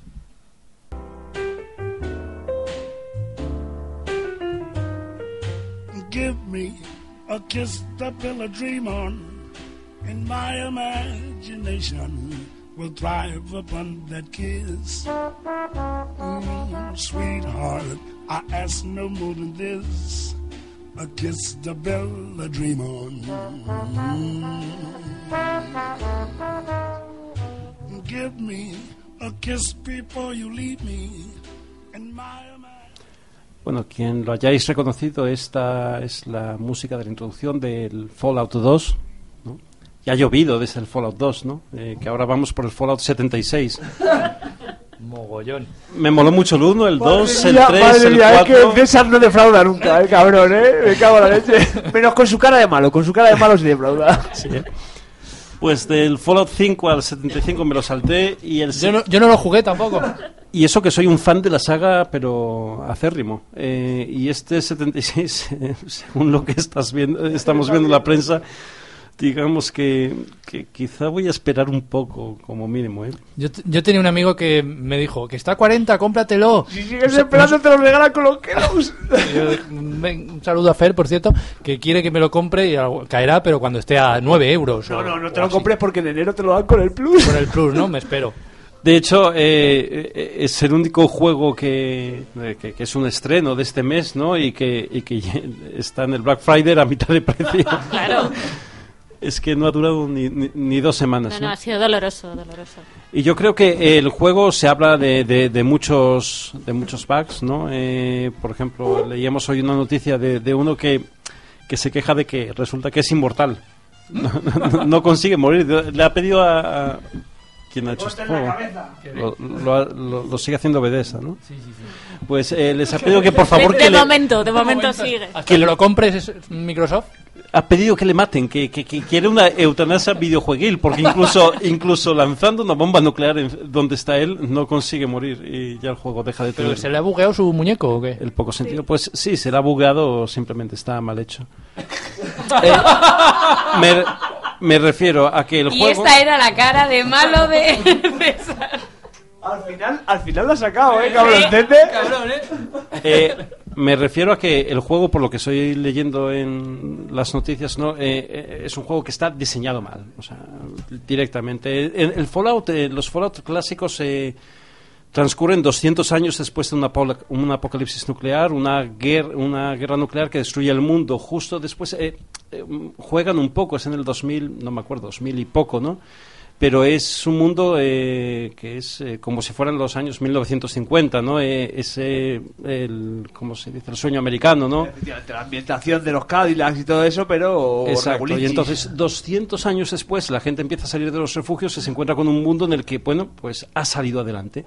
Este juego es distinto. Eh, o- transcurre 25 años después de- del apocalipsis. Y cuando sales fuera del refugio, no hay nada. No, no, no, hay, no hay nadie. Porque no había dinero para hacerlo. No hay nadie, No hay lo cual, nada. lo cual es muy cool. De, eh, el lore de, de- de Fallout está, está muy bien currado. Y esto, oye, pues perfecto, salgo, soy de los primeros en salir, pero no te encuentras nada. Eh, Por lo tanto, el juego no tiene NPCs. Hay algunos NPCs que son robots. La única manera de, de jugar realmente, de, de- de tener algún tipo de interacción de este tipo es, es con otros jugadores. Pero no es un juego masivo online. No Tú es un MMO. jugar Tú puedes jugar con 16, otro- eh, con 16 jugadores más, eh, con 15 jugadores Es más. que he leído que hay jugadores que hacen de NPCs en plan de. Se quedan sí, quietos. Eso es. sí. debes ir por ese camino para seguir tu aventura, ¿sabes? En plan de. ¿Pero qué dices? Estás ahí, que, que estás con la cerveza sentado y el Stigar esperando a que venga uno para decirle, sí, vete por ese camino, por favor. Es un poco la locura, ¿no? Esto me recuerda un poco al No Man's Sky, ¿no? Que es- pasaba lo mismo. Que se supone que lo divertido es encontrarte con gente y no había nadie. Pero el No Man's Sky, eh, eh, eso era un factor eh, de diseño que A mí lo que me era lo que gustaba, te Me vendían, gustaba la ¿no? experiencia de sentirme el único humano en un, en un mundo, un universo alienígena totalmente. O sea, eh, sin Y- coñas, a mí me hacía sentirme bien como diciendo, es mi Y aventura ahí, del y humano. ahí eso es lo que el No Man's Sky te lo, te, lo, te lo vendía desde el principio. Es una de las cosas que te vendió y te dio. Vale, vas a estar solo ahí y no hay... multiplayer no, pero y eso no sí. pero, pero en este juego también, pero que, que- era un poco raro. Y ese multiplayer parece, parece que no acaba de funcionar. La gente se encuentra con otro jugador y pues somos como somos y le pegan un tiro, ¿no? Y, y ya Claro. está. Esa- esa es eso ir de- de los tiros Ey, y las cosas, que es una locura. Nos juntamos hasta 16 jugadores para hacer que, que- que, eh, es un poco raro, ¿no? Eh, más, más que que el juego esté bugueado, que haya salido quizá antes de tiempo, lo que, por lo menos mi impresión, lo que Yo tengo, yo tengo es mi que teoría propia, que el os la juego dije no en está bien Discord y me dijisteis todos, ¡no es verdad! Pero yo es que creo que pensaban hacer un, un Battle Royale y tuvieron que recular porque vieron que el Battle Royale se está comiendo una No es verdad. Vale, pues. Eh, No, hombre, pero desde primeras el juego está, está pensado para 16 jugadores, ¿no? Un Battle Royale. Pero Es que- de primeras, de primeras, primeras, ¿tú estuviste ahí?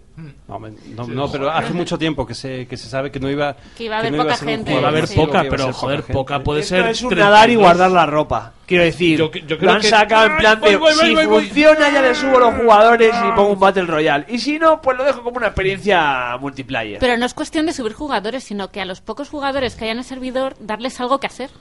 ¿Sabes, no? Es que, es que lo bueno también de estas cosas es que era en plan de no, va a ser súper difícil de activar una bomba nuclear. Y en la, a la- al día siguiente hubo en un servidor que 500 activaron tres, vídeos. tres bombas nucleares a la vez y petó el servidor, O ¿sabes? sea, a mí la noticia que me gusta, todo el mundo. a mí es la uno de los noticia grandes problemas que ha tenido esas Bueno, horas. buenos servidores que se necesitan tres bombas para No, petarlos. no, no, el no contar con la maldad humana, o sea, que está ahí inherente. Pero es- y lo, lo peor de todo es que te lo vendían como en plan de no, no, van a pasar años hasta que tres jugadores se decidan a lanzar una bomba nuclear y al día siguiente era en plan de pi, pi, Pimba. pi, tres, A venga. mí me gusta lo, de, lo del señor este para hacer el chiste con Ramón San Pedro. El señor de, por favor, la eutanasia. Este señor que no puede morir. Que deja ahí la consola encendida. Todo. que alguien me mate. Y además hay juegos en los que si no puedes morir, pues dices, pues de puta madre me quedo aquí. Pero, Eh, Lo del parche. Ah, claro, es que ya es un juego que ha salido con muchos problemas, que ya el parche del día 1 eran 45 o 47 gigas. Ocupaba, Sí. ocupaba más el parche del primer día que el juego Sí, en sí. esto- no, pero eso, eso dice otro- mucho de los desarrolladores. Un parche de 47 gigas no es un parche. No han hecho 47 gigas de código, ni de assets, ni No, de... no, lo que han es dicho, que no saben hacer. lo que han dicho es que te lo volvías a bajar completo y pisaba el que tenías instalado. O sea, que Y incluso eso, no sabes hacerlo mejor, de manera que la gente no tenga que bajarse 47 gigas. Claro, o sea, quiero decir, es, es que esto ya es ridículo. O sea, ¿me estás diciendo que de verdad el parche pesa más que el juego? Parche del día 1, o sea, O sea, no, Pesaba más que lo que venía en el disco. O sea, Es que no, es que no hay manera de que pero esto es que si lo fuese de verdad que justifiques. ocupa tanto, a lo mejor es una forma de me ahorro los dos discos, como viene el Red Dead, que vienen dos, dos Blu-rays. A lo mejor es eso, que no lo, no, no lo he comprobado. Si es, Es una ahorrarse cutrada dinero. Es una anyway. cutrada, sea lo que sea. Lo desconozco, pero bueno, ya que has dicho la palabra mágica que es Red Dead, vamos a hablar un- vamos a comentar una noticia más que nos gusta a todos. Y seguimos.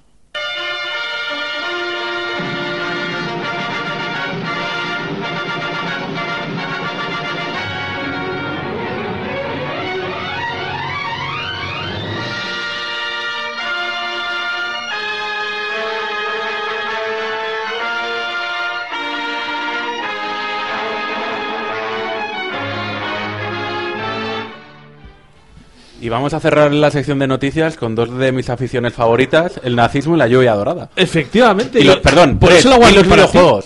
Por eso lo guardé para y ti. los videojuegos. Sí, Las tres sí, cosas sí. mezcladas. Claro, todo junto. ¿Tú te imaginas poder hacer todo eso y encima en la ducha?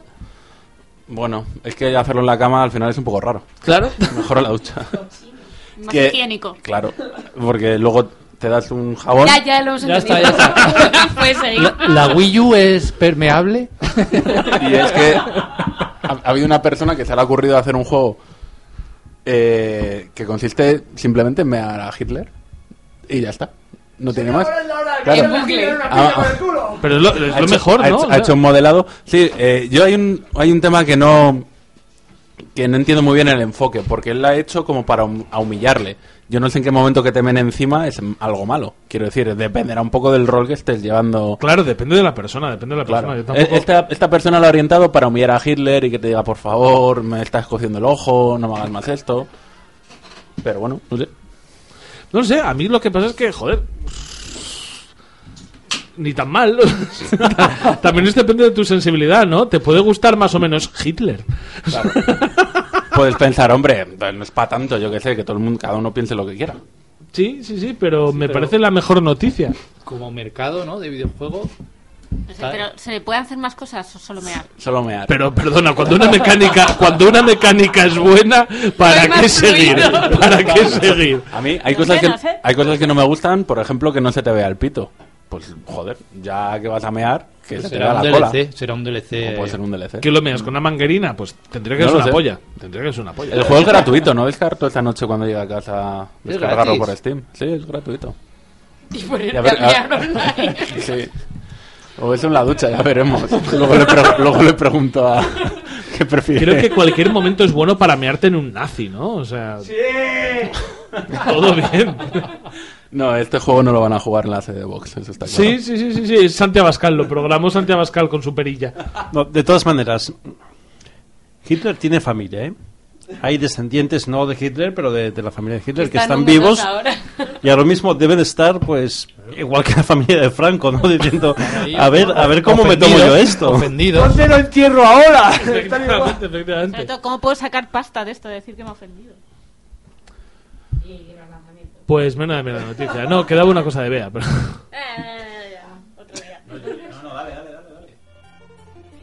Lanzamientos.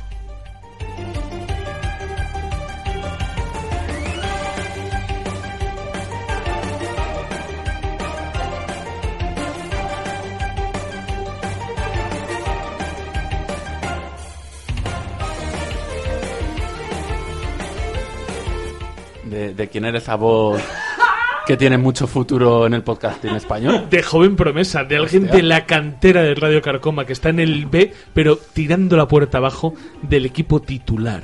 Tengo unas ganas de que esa voz haga equipo con Nacho Ortiz. Ah, madre mía, madre mía.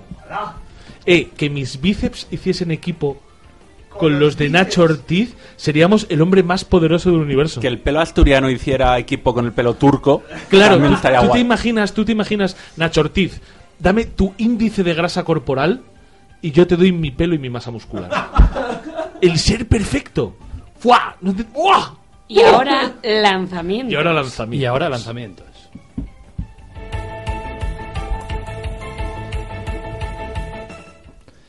Pues vamos a hacerlo rapidín, que tenemos ganas de hablar de otra cosa.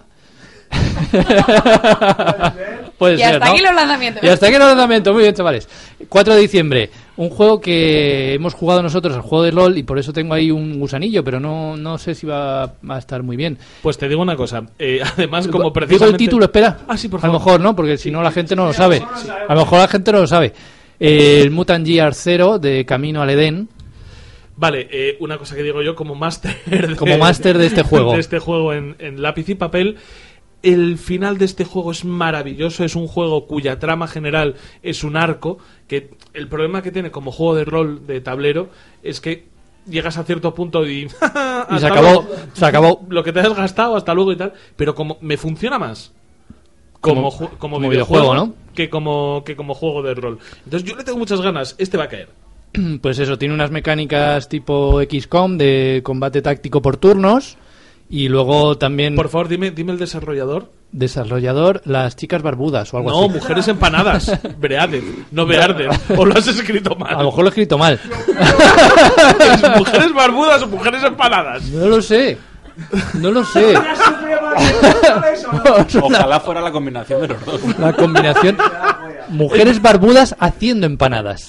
Joder, yo pensaba que eran mujeres empanadas. Me cago en la puta. Serían mujeres gallegas, obviamente. Mujeres portuguesas.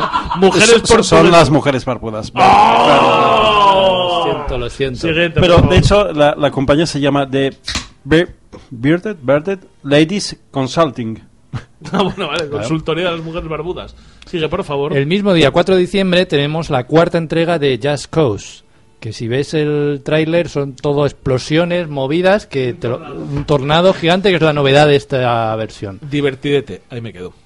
Es, es entretenido y para hacer movidas, volar con el paracaídas y el traje. Y, y ya está. 7 de diciembre. Uno que le gusta mucho a César, ¿no? Cat- Katamari Damacy. ¿Te gusta? Bueno, a Bea yo ya sé que a Bea le encanta, sí. Porque es japo, es loco y es guay. Pero todo bien. Pues van a hacer un remaster para Twitch con un modo cooperativo y lo sacarán también en PCs. Eh, ¿Sabéis de qué va esto pasamos de todo? De coger mierda. Yo De- sí, de, un- de un príncipe de otro de planeta otro que mundo. lleva aquí a la Tierra y dice... Vamos a pues, recopilar. Es como si fuera a escarabajo le dice, me gusta ese coche, me gusta esa cartera, me gusta ese jardín, me- y va cogiendo Y todo. Se lo hace lleva- el escarabajo pelotero. Sí, sí, el es trabajo guay. pelotado y se lo lleva todo. 7 de diciembre también tenemos una novedad exclusiva que sale este año eh, solamente en esta consola, porque es un exclusivo, que es Player Unknown Battlegrounds en PlayStation 4. Yo iba al E3 solo por eso. ¿Verdad? Sí, sí, sí, pero sí. la pena es que sale antes, pero es exclusiva. Sí, sim- simplemente para contarte lo que hice el 4 de diciembre del año pasado. ¿Habéis visto la que Eh, el Vaya titulazo que 7 saco. de diciembre? 7 de diciembre. Llegan, a lo mejor llegan un poco tarde, ¿no? Sí, sí, pero ¿qué pasa el 7 de diciembre? Pues eso, Player Unknown. ¿Qué más? ¿Qué más? ¿Qué más? Bueno, sale un jueguito que a lo mejor hay un poquito de hype, pero nada, no lo conoce Nada, nadie. un poquito. Eh, Super Smash Bros. Ultimate. ¡Ay! No me lo voy a comprar. ¿No te lo vas a comprar? No, no, porque Mi ¿para hijo se lo ha pedido para Reyes. Bueno, pues si cae, cae, ¿no? ¿Sabes Pero dónde juegan jugando mucho a esta mierda? Pues en un ¿En bar, el Meltdown? En el Meltdown. en un bar que vamos a visitar igual. dentro de- Luego vamos al Meltdown. Eh, O yo no, aquí... o no. Depende de las votaciones, a lo mejor vamos. Eh, yo, todos sabéis de qué va esto, es lo mismo, con tropecientos muñecos esta vez, vienen... Es el Pero- único que recopila todos. Gloria pura. Sí, Yo- 70 y pico personajes, más de 800 o 900 canciones. Bueno, es, Ken, para mí es Ken, un- Ken y Ryu. para mí me parece un tributo a los videojuegos. Sí. ¿Sabes? Es- Yo solamente por, por tenerlo ahí como decir, mira, Y aparte- esto guarda un montón de cosas de otros juegos y del propio Smash, guay. Y aparte de los principales, hay unos que te ayudan, que vienen, o sea, han metido quejo- más personajes que me quejo- nunca. me quejo Strikers, rápido. Los Strikers. Me quejo rápido, me quejo rápido. Quéjate, muy quéjate. rápido. ¿Sabes lo que pasa? Que yo con este juego, fíjate que es el único gran lanzamiento de Switch que no me voy a comprar. Porque tengo el de Wii U y eh, al final no he jugado con nadie. No Y tienes- lo que si me- no tienes amigos, no es problema de Nintendo. Claro, claro, claro, claro, pero es que el problema es que yo tengo muy buenos recuerdos del de GameCube y del de Nintendo 64 porque lo jugué con mis coleguitas. Claro. Ahí es en- que en estos, Asturias- estos juegos son para quedar en casa y, Y chico, y piso de los estudiantes. cuatro, ¿Tú sabes lo que es claro. un piso de estudiantes con Smash Bros? Ay, qué bonito. Que. Sodoma y Gomorra. Eso olía cerrado ahí. Sodoma, Sodoma y La Gomera. Sodoma, 20 horas seguidas manejando a Link mientras bebía calimocho y me cagaba encima. O sea, la mejor experiencia que he tenido en mi vida. A partir de ahí, todo para Pero, abajo. pero, es que A partir el de ahí, casarse, tener hijos, Claro, es una y- mierda. ¿Y qué hago? Jugar con Cecilia, yo encima que no tengo que no tengo piedad, que ella coge, se coge a Kirby, lo primero que hago Los es. ¡pum, bomba y ¡pam! ¡Hostia para arriba! Y te dura el juego 23 segundos. Es sí, sí, efectivamente. Entonces Cecilia me dice, me aburro, me voy a dormir. Claro. Eh, yo quería destacar aquí una cosita. Hay una versión que cuesta aproximadamente 550 euros, que trae los 63 amigos, el mando de, de GameCube y eso es muy bonita, pero por ahora solo se vende en Japón, así que Pues ten- para gente de mi poder adquisitivo. claro. Todos los amigos, ¿eh? Sí, O sea, sí, no, no. 63 amigos ahí por eso, metidos. por eso te lo digo, para gente de mi poder adquisitivo. Y os recuerdo que yo por 800 asusto, por 3000 mato. Pues esto cuesta alrededor de 600. Pues medio susto. Pues a lo mejor te corta la punta de la lengua. Pues medio susto. Vale, el siguiente, el 13 de diciembre, tenemos un jueguito español que siempre metemos, que siempre que, sale algo, pues lo, lo decimos. Además, este estéticamente y visualmente es muy bonito. Es una maravilla visual. Eh, está creado por el Nómada Studio. No Nomad, sino Nómada Studio. Y básicamente el juego es plataformas, puzzles y tal, pero es que tiene un diseño artístico precioso. Ojo, ojo, leo que también hay Revolver Digital, el que... Sí, sí, sí, sí. ¿Sí? Sí. ¿Y son un estudio, son un estudio español? En estudio español sacan su primer juego porque se han juntado el tienen- diseñador, que no dinero. recuerdo los nombres ahora, pero lo, es Eh, eh, algo, sí, creo. son es sede en Barcelona. Es Nada, que ya- el- el ya han hecho una venta. El, director de arte es un ilustrador Sí. que, que hacía como pinturas de muy bonitas a la, eh, como rollo acuarela, ¿vale? Y es increíble, sí que es, Es- increíble. visualmente es- eh, juega mucho con eh, las siluetas, con fondos, o sea, es precioso. Nada, aunque no lo juegue, ya han hecho una venta. Porque acordaros que hay que apoyar los desarrollos que hacemos aquí. Siempre. Eso es. ¿Dónde has dicho que lo hace? En España, en Barcelona. Barcelona, España. ¿Has llegado a decir el título? Gris. ¿Lo he dicho? Uh, Hostia, no, no, lo habías a, dicho, a lo mejor no lo había dicho, Por perdón. favor, por favor, lo digo. Gris, lo- dilo César, coméntalo. Tiene No, no hay nada que comentar. No hay nada que comentar. No, no, no. ¿No querías decir algo de, de, de John Travolta? Yo no es ningún chiste, yo no es ningún ¿No? chiste, esto lo digo en antena simplemente porque luego tampoco lo voy a editar, pero me apetece deciroslo ahora para que luego me lo preguntéis cuando estemos fuera tomando unas cervezas. Por favor, me podéis Porque aquí no las tomamos, luego- ¿eh? Porque luego os comente la relación entre Rosalía y la extrema derecha española. Luego os lo Joder. cuento, luego os lo cuento, señor. Vale, el, el último título que tenemos, Ya verás, ya. el 29 de diciembre, es un juego que ya hemos anunciado, pero que tuvieron re- que retrasarlo porque tiene unas novedades increíbles que había que incluir. Era el Boom Simulator, si os acordáis, es el simulador de ser vagabundo. En un mundo abierto, ser vagabundo, ¿os acordáis? Que os encantó el juego. Hombre, claro. Pues lo tuvieron que retrasar porque van a incluir ciclos de día-noche y cosas muy importantes como una cosa que llaman que es el Pi Madness, locura de pis, y el Pu Madness, Locura de caca. locura de caca. Otras cosas como eh, sum- eh, sumergirse en basura, salto de en basura, Sí, sí. y- diving. Y instrumentos Trash diving. jugables, nuevas mecánicas. Eh, puedes personalizar tu carrito de la compra de, del Carrefour que robas y cosas que eran fundamentales para retrasar el juego. Puedes claro. escoger entre Cumbre de Gredos y Don Simón. Claro, claro, Claro, claro. claro. Todo lo bueno. A lo mejor han metido ahí, Villalanzar, Montemoroso. han empezado ahí, el tipo de diarrea que tienes. han empezado a- a recibir product placement a saco y han tenido que retrasar. Eso era todo. Ya veo. Pues estos son los lanzamientos y ahora nos vamos a poner serios porque voy a hacer una introducción al viejo estilo.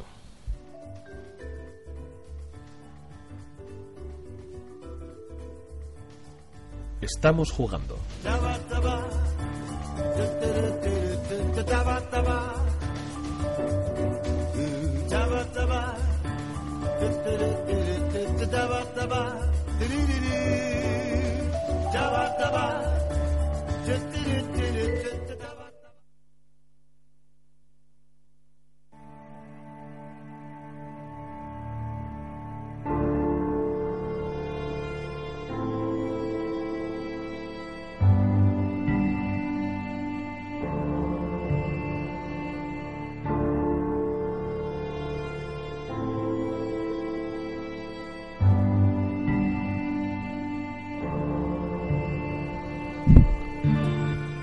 Frío en tu piel, en tu nariz, solo haya pólvora y sangre. La ventisca ensordece tus oídos. Tus manos recorren la crin de tu caballo, que está caliente y húmeda, en contraste con la gelidez de la culata de tu revólver. Saqueas los cuerpos de los enemigos caídos. Es la hora de volver al campamento. Esto es Red Dead Redemption 2.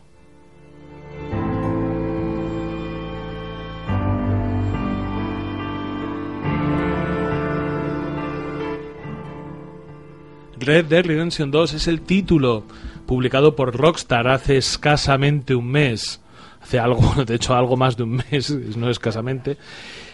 Y es un título que está dando mucho que hablar, porque precisamente esta pequeña introducción que co- con la que me he querido flipar, tampoco lo, lo voy a vender de otra manera. Tenía un poco de ganas de flipar, me he visto esta banda sonora, he tenido ganas de escribir unos parrafitos. De hecho, ahora cuando, cuando lo he dicho, si lo repasáis veréis que me he comido una palabra, ya queda todo muy gilipollas, porque tu nariz. Sí, efectivamente, tenía que haber un en, o sea que lo he dicho todo un poco lo gilipollas, pero de todas maneras, Creo que esta introducción viene, viene a comentaros, o sea, viene a, a demostrar muy bien qué es lo que consigue este, este título de los hermanos Hauser, este título de Rockstar, que es una ambientación absolutamente increíble. Si bien ya empezamos a hablar el mes pasado sobre este título, hemos creído, como equipo, como, como gente que nos gusta los videojuegos, hemos creído muy necesario volver a hablar de ello ahora, ahora que vamos un mes inmersos en, en este, en esta vorágine, en esta vorágine de, de caza, de sangre, de olor a sudor de caballo y a mierda, y a mierda humana.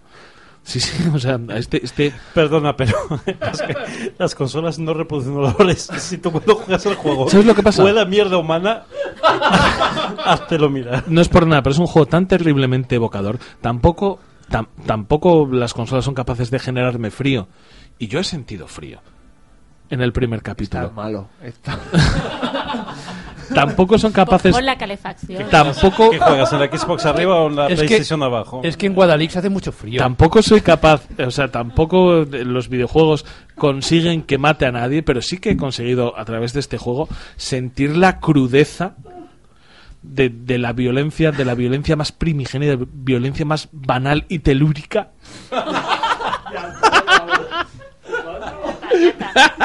Y hasta aquí la RAE. Yo, yo iba a buscar hoy en el diccionario cinco palabras raras, decirlas sin saber lo que es, sin leer el significado. No pasa nada, es lo que hago yo habitualmente. Decirlas para subir el nivel de esto, cosa, ¿sabes? Hay un paso extra que es mirar en la red, no hace falta. Te la inventas directamente. También te digo que hay gente que, que no entiende a Héctor directamente. O sea, yo, yo iba a tirar y fuera. eh, tampoco. Si de rapo, de rapé. eh, tú, que, que me penalicen un par de segundos en la crono y ya está, eh, fuera. Pero bueno, de todas maneras, creo que este juego eh, todos coincidiremos en que ha sido capaz de conseguir una ambientación, y me, me voy a meter a la piscina, nunca antes vista. En un videojuego ha sido un título que ha roto muchísimas barreras. No nunca antes vista, sino a esa escala. Vista a esa escala. Vale, sí, visto a esa escala, porque re- realmente, pe- pero bueno, me tengo que ir a ejemplos muy recientes, ¿eh? Porque un... Te tiene que ir a Red Dead Redemption 1. No, me tengo que ir a Bioshock. en cuanto a ambientación, pero es que realmente Bioshock, que es una de las cosas que tenía, y juegos que te proponen una ambientación muy cerrada y muy pensada, el problema es que dura muy poco. Esa ambientación dura muy poco. Me voy a acordar de otro, de Dead Space. Dead Space tiene un ambiente muy opresivo que dura dos horas. Porque pronto te empiezas a dar cuenta de todo lo que es artificio, todo lo que no tiene ninguna incidencia en la jugabilidad y todo lo que es pintura sobre un marco. En el caso de Red Dead Redemption 2, lo que consiguen es un mundo terriblemente vivo. Es un mundo que realmente eh, todo se, con- eh, se constituye en una unidad que luego puede tener una interacción con la narrativa que tú estás generando. Y eso es maravilloso. Esto es una, es una cosa de, de volverse locos. Pero voy a destapar la caja de los truenos. Dale, dale, dale. Red Dead Redemption no es un buen juego. Red Dead Redemption no es Escucha, un buen que, juego. que yo a lo mejor te apoyo un poco, ¿eh? A ver, yo creo que es un buen juego, pero no es un juego perfecto, como lo están queriendo No, vender. no es un juego, yo creo Mira, que eh, ni- ni vale, perfecto. vale, no, no, espera. No es un buen joder. co- pero ¿Cómo no es me un juego arriba? perfecto. No, yo... en No, plan- no, espera, es que voy más. Red Dead Redemption es un mal juego. Al tomar por culo. A tomar por culo. Sí, sí, sí, a tomar por culo. Red Dead Redemption Venga, es vamos a hablar juego. mal. Eh, ¿Cuántas horas has jugado al Red Dead Redemption?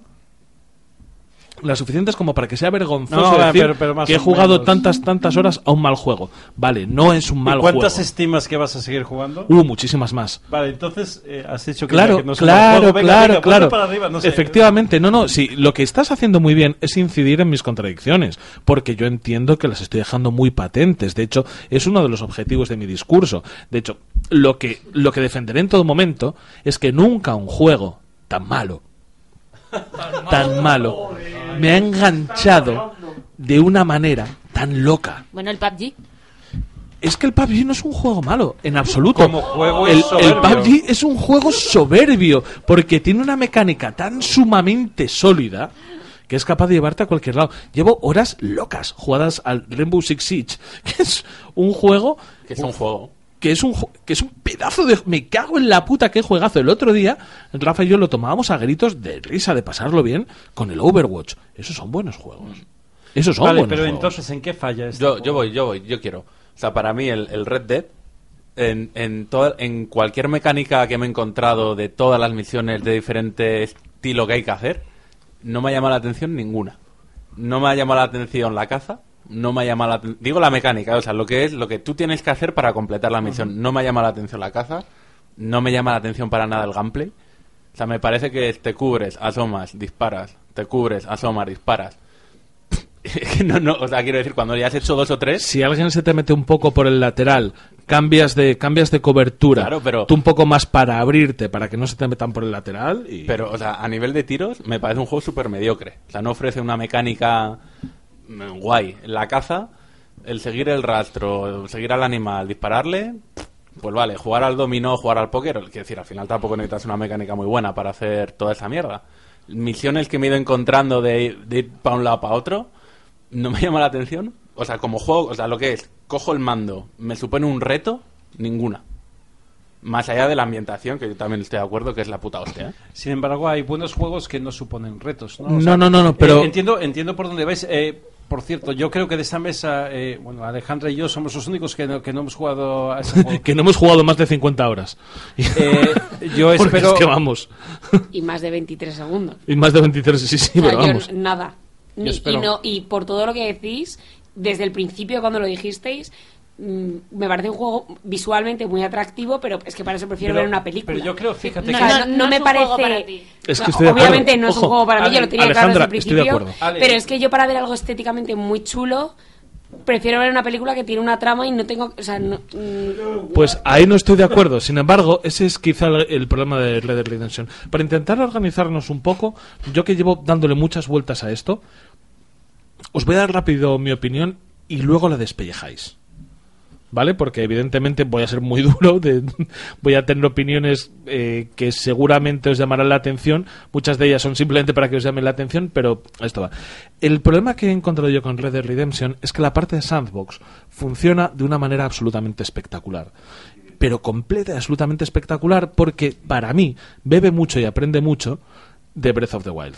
Ese momento en el que todas las eh, pequeñas divisiones de la jugabilidad se forman en pequeñas mónadas que tienen sentido independiente, pero se pueden unir para generar una narrativa completa, porque básicamente esta sensación de estás siguiendo una presa, pero se cruza una persona que te pide hacer una misión en el momento y tú generas una narrativa propia de ese momento que tú has elegido de manera de manera propia, me parece increíblemente interesante y eso a mí me vuelve loco y hace que siga jugando una y otra vez y que siga, de hecho, pidiéndome días libres en mi campamento. De decir, venga chicos, ya llevo tres misiones seguidas, dejadme, dejadme un poco en paz, yo me voy a dar un paseo, me- voy a ver si pesco, voy a ver qué cazo y eso me parece días increíble. libres en tu campamento. Me pido días libres en el juego.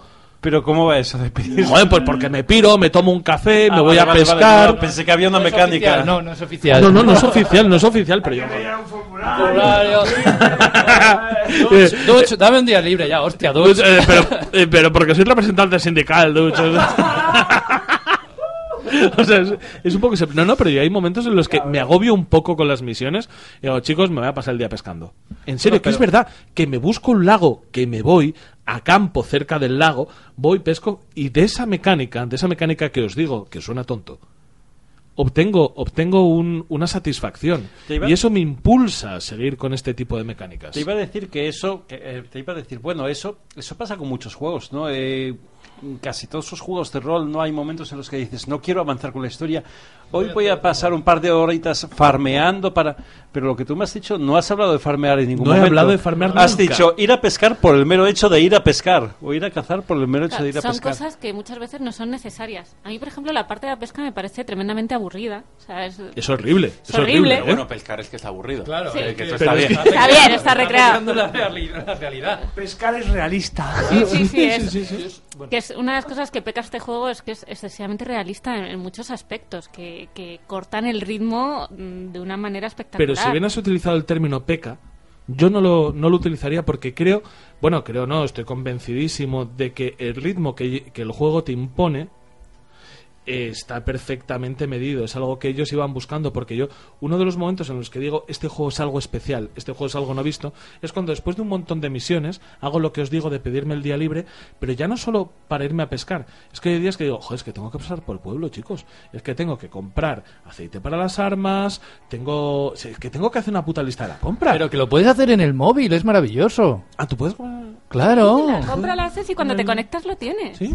Es que es tan absurdo lo que estáis contando. Es no es gloria, O sea, no Alejandra, es gloria. No, no, No. sí. Pescar es un coñazo, obvio, lo sabíamos antes de jugar a ningún juego. Eh, ir a la compra mm, no mola, pero lo puedes hacer con el móvil. Lo puedes hacer con el móvil, en Hola. el metro, lo que Eh, sea, y cuando, y cuando abres tu consola, te llega el pedido como si fuera Amazon en el oeste. Eso a mí me pareció maravilloso. Pero es gloria pura, o sea que yo ahí... Gloria, gloria, me parece lo más que sí, divertido de que un juego, voy- hacer la O compra. sea, que me voy a que me a que le echen una ojeada a mis armas, a comprarme, a comprar café, porque soy tan retrasado mental que voy a comprar café, ¿para qué? Para que por las mañanas me pueda hacer un cafetín de puta madre ¿Virtual? y salga Porque lo huele, él lo huele. ir al baño bien. Él lo huele ir al baño bien. Café, huele. cigarro, muñeco de barro. Porque el juego, su ambientación es tan sumamente inmersiva que todo Que tú saboreas el café. que ¿no? to- yo saboreo el café, guapi. siento el frío y sobre todo... Y abro la ventana y me tomo un café mientras juego. Para hacerlo más realista. Pero por ejemplo, una cosa increíble, tú y eres a un y eres una presa y sabes dónde ha caído por sus gritos. No, no, a mí eso me pasa con un par y se pasa mal, ¿eh? Se pasa Yo, mal. eh, Se el mal. Se pasa mal, pero es que te dan la, la experiencia. No, que están ahí llorando y gimiendo hasta que vas a Lo- rematarlos lo- y es lo único que me desagradable. parece raro en este no tema- banaliza la caza, no hace de la caza una cosa como en el Breath of the Wild, de que tú Claro, le disparas ¡pum! un un flechazo filete. en la cabeza y se convierte en un puto Aquí filete. es que si falla le escuchas quejarse y espérate que Sigues- si no lo rematas te baja el honor porque eres un hijo de puta al dejarlo Es que sufrir. sigues el rastro de sangre. A mí lo único que no me... O sea, no es que no me guste la mecánica, me parece de puta madre como está implementada la caza, pero, y es muy dura y está de puta madre, lo que me flipa es que hayan tenido ese detalle a nivel de agonía de animales y no lo hayan tenido a nivel de agonía de personas. Perdona, decir, sí, sí, sí, No, sí, sí, vamos, sí. Yo, yo lo que he hecho, yo le he pegado miles de tiros a miles de personas en, que no, no han sido mortales. Sí, pero la Y gente... estoy en la cárcel. No, pero sin embargo... Que no han sido mortales y no, No, he matado a toda la América pionera, ¿sabes? y- y no, he no. visto ninguno que dijera, ay, Ay. o sea, ay que me duele, ni Vale, siquiera no te han dicho hay que te duele en ningún momento, pero sí que han conseguido una cosa, que esto es otro, que es una faceta de ese mismo, de, o sea, de esa misma parte, que te quiero decir que tú matas a alguien y llegas y cuando dices le saqueo, no, te pones encima, sale un cuadro contextual y, ti, ti, tin, y le saqueas, no. Tú coges y realmente te has dado cuenta que has matado a una persona y que le estás sacando sus efectos personales. Estás Y te quitando baja su el anillo, le estás quitando tal. Entonces todo eso en este juego es absolutamente, pero alucinante a un nivel que digo que sigo, que estoy enganchado y que seguiré enganchado un montón de meses. Pero Red Dead Redemption tiene problemas.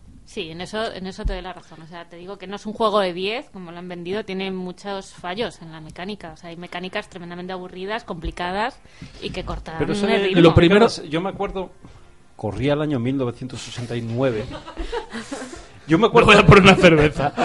Eh, te- te- tengo un recuerdo de cuando era chaval, ¿no? De, de estar con- jugando un juego a- al Amstrad, eh, era el Platoon, ¿no? Un juego, bueno, de, de- de- tiros de, basado en la película de Platoon, ¿no? Y me acuerdo de, de aquella época que tú te, flipaba- te flipabas con cualquier cosa cuando, cuando, cuando eres pequeño, ¿no?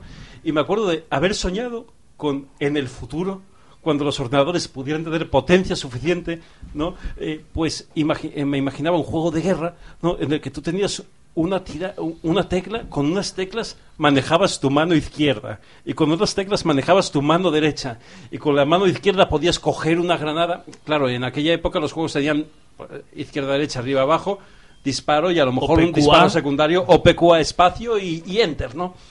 Y, y entonces yo me imaginaba, las mecánicas que yo me imaginaba para poder tener varias armas eran cosas como mover el brazo, coger la granada, tirar la granada. Mecánicas súper complejas, súper realistas, que luego la evolución de los videojuegos lo ha llevado a cosas pues más simplistas. ¿no? En un juego de tiros pues tienes 1, 2, 3, 4, seleccionas el arma o, o lo que sea. Yo pienso que en este juego está pasando un poco lo mismo. O sea, se han, se han pasado un poco, ¿no? No, ese no es el problema. Sí, yo No, creo que me parte- refiero, me para refiero, mí- para me mí no refiero, es el perdona, problema Héctor, me refiero, perdona, eh, aunque no lo hemos mencionado, el hecho de que tú cuando eh, disparas a una persona para examinar el cadáver tienes que darle la vuelta, mirar por aquí en un bolsillo, en otro, me parece súper realista, pero pero te rompe el ri- no te No. rompe el ritmo, no sé No, no. rompe el ritmo. Porque el ritmo es un ritmo que está buscado que sea muy, muy bajo. O sea, de hecho, son cosas que te pueden gustar más o menos, que yo lo entiendo. Pero lo que nunca voy a decir es, es que están mal. Porque es lo que ellos buscan. Ellos lo que buscan es que tú llegues a tu, a tu campamento, te bajes del caballo, cojas la piel Que tienes en, el, en la grupa del caballo que tú la has dejado ahí y la lleves andando porque no te dejan correr en el campamento. Eso es súper frustrante en ocasiones. Sí, eso sí. Eh, y, y se la des al, al tío, o sea, al, al carnicero del campamento. Todo eso es buscado, todo eso te puede gustar más o menos, todo eso va en la, en la misma dirección, que es buscar un tempo de juego muy, muy muy Correcto, lento, pero, pero muy pero- pero lo que me contáis funcionaría muy bien si fuera un juego de Y funciona. Eso funciona. si- si Eso el juego, si, funciona. si fuera un juego de un trampero en Estados Unidos, en Montana, que va a coger pieles, llevarlas al pueblo, llevarlas Vale, tal, y dices, vale, vale. esa experiencia absoluta, pero cuando no funciona, pero no luego funciona. cuando, cuando va a contar una historia funciona, Te voy a explicar no, interfiere funciona. eso. Momento de tiroteo, lo que se está quejando la, la gente, que tú cambias de arma y entonces ves la animación completa de que hace así, se guarda el arma, coge para atrás, saca el rifle y todo eso dice la gente que le molesta y que es tal. Es Bueno. súper realista, pero yo creo que a mí, o sea, no te corta un poco el ritmo. A- a mí no me molesta Les- a mí no me molesta tampoco, ¿eh? A mí no me molesta. Yo, a mí me gusta que Tampoco, sea... pero me resultó raro el martilleo de la segunda disparo. O sea, Sí, quiero sí, decir, es cuando verdad. disparo y voy a Sí, volver hace- a disparar y tienes no que volver a darle- Es un poco en plan de, escucha, yo, si fuera un, uno en el salvaje oeste, disparase, lo siguiente, siguiente, que hago, claro. sin, sin, sin pensármelo, es martillar. No, pero te obliga a darle eso- un doble... Para mí eso es gloria pura. ¿eh? Es que eso no me preocupa en absoluto. Porque es el tempo que el juego te está exigiendo. Y puedes elegir entrar o no entrar. Te puede gustar o te puede no gustar. Pero hecho, es fantástico. ¿Cuál es el problema grande y verdadero para mí con Red Dead Redemption 2? Es en el momento en el que el juego lo que te propone es una historia muy cerrada, muy elaborada. Una historia buena, ¿eh? Joder, qué buena historia. Qué bien construidos los personajes. El personaje de Dutch ya lo quisiera yo en la mitad de las series que veo. No, en no, cuanto a bien... Y el, el personaje, mira, en particular os digo dos que son mis favoritos. Dutch y Jose. Dos personajes que te... Con... Jose. José. Javier Escuela también me cae bien, pero lo bien construidos que están el personaje de Jose y de, y de Dutch, a base de conversaciones, de gestos, tal, me parece increíble. Digo, ojalá hubiese series que construyesen también, series que me gustan, que construyesen tan bien los personajes como esto. ¿Qué pasa? Westworld. No, me refiero en general. Es que estoy viendo la casa de papel y estoy muy triste con todo. Mierdazo. Pero es que estás Gracias. comparando cosas Gracias. Gracias diferentes. también. Mierdazo. No, Gracias, mier- no, no estoy comparando cosas distintas. Estoy comparando una serie que te hace personajes de mierda subnormales que no se cree nadie con Gracias. un videojuego que te genera personajes Pero- pero- creíbles y digo que- tridimensionales. pues por eso estás Pero comparando cosas diferentes. eso ya pasaba con el GTA V. Eh, sí, sí, pero os quiero decir que esa narrativa, que luego resulta que es buena, que al final es alucinante, el problema que tiene es que te lleva a una, lo voy a decir, lo voy a decir, lo voy a decir, lo voy a decir, disonancia ludonarrativa, ¡Bam! que establece un contraste feísimo entre los momentos de sandbox y los momentos de misiones. Os voy a decir dos ejemplos muy claros. Yo me encontré en una misión en la que me dicen, eh, mantén a la gente fuera del cementerio. No os voy a decir por qué. Me acerco a las puertas del cementerio, veo que se acerca gente y pego un tiro al aire. la misión fracasada. Ah, dice, porque no has hecho lo que estaba previsto que hicieses. Sí, hay, hay momentos de esos de colócate detrás de la piedra, te pones en otra piedra que no es la que ellos querían y Misión y- y- fracasada. y no avanza esto es que es un grandísimo sandbox, pero es un puto pasillo en cuanto entras en una misión principal. No, no, es que no es un pasillo, es que es un juego de Telltale. Es que es Mira, un juego mira, de Telltale. Lo llevaba pensando un rato. Es que me parece un juego de Telltale bien hecho. Sí, sí, Es pero es un juego de. Telltale. O sea, yo O no sea, me Es explico. un juego del Telltale en el sentido de... Nada malo. O sea, es la ambientación, la hostia. O sea, cómo- lo que estamos diciendo. Cómo interfieren las misiones secundarias o los eventos aleatorios en mitad de todo. En serio, todo la hostia. Pero, luego, lo que es juego-juego, a mí se me hace cojo. O sea, lo que, a, mí se- a mí la mecánica del juego se me hace muy coja. ¿No habéis visto el meme ese de. la- el, el típico meme del chaval que va con su chica y mira a otra? Sí. Vale, pues eh, el meme que hay es Arthur que va con su chica, que es una misión principal, y se gira para mirar una misión secundaria. No, no, pues es- eso es lo que pasa. Eso es perfecto. Y, y No, es- no, y pero es eso que está de puta madre hecho. incluso en las secundarias pasa eso, que como no lo hagas tal y como dicen fallas o el que vayas andando te choques con alguien así un poquito en el, en el hombro y ya tengas tres estrellas que a la lea y parda te persigue todo el pueblo, es muy muy cerrado ver, en ese eso fas- sentido. fastidia aquí por partida doble porque yo tengo muchas ganas de jugar al juego genuinas y también para poder hablar por, con, con- con conocimiento de causa, ¿no? Pero eh, cuando hablamos de, de hace unos años que se hizo tan popular el término el, el Uncanny Valley, ¿no? Eh, un juego que gráficamente es soberbio, pero le ves hablar y ves que no es humano, ¿no?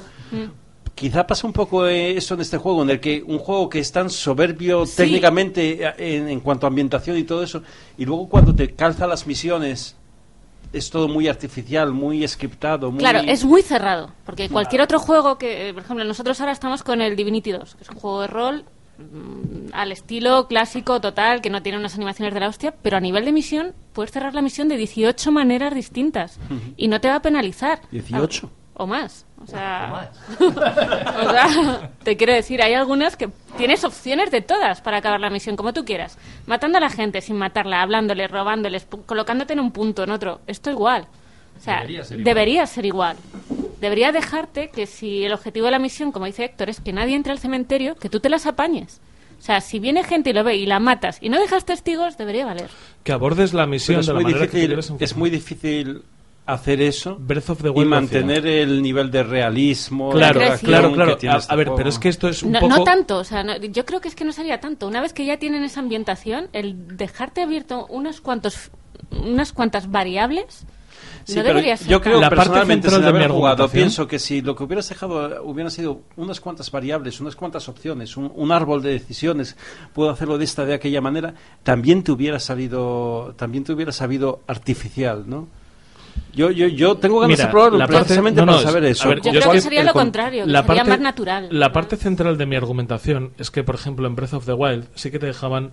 eh, Breath of the Wild no tiene misiones como tal. Claro, es que a eso es, Es que justo. no hay. no, no, no, pero es que a eso me quería referir. En Breath of the Wild te dejan cada objetivo que tienes que completar, te dejan abordarlo absolutamente de la manera que sea, como era aquello de conectar dos cosas eléctricas tirando armas metálicas en el suelo.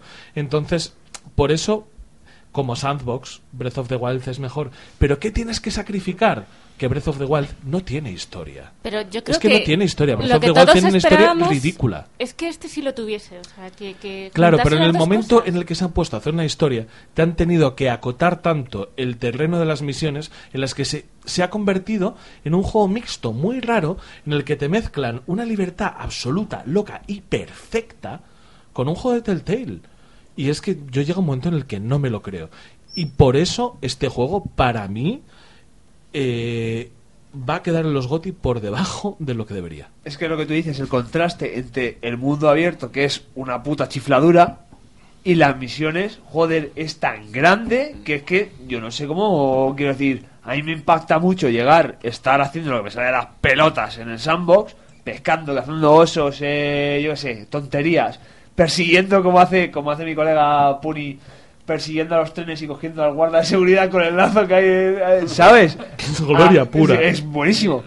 A- para luego decir, vamos a hacer una misión, vete por este camino, no te salga del camino porque como te salga del camino te la quitan, vete por aquí, no te salga lo que hemos dicho de la roca porque te, te la cancelan, es un poco en plan de, escucha, si has construido todo esto gigante y puedo hacer todas esas cosas, ¿por qué me estás acotando ¿Por qué tantísimo la que misión?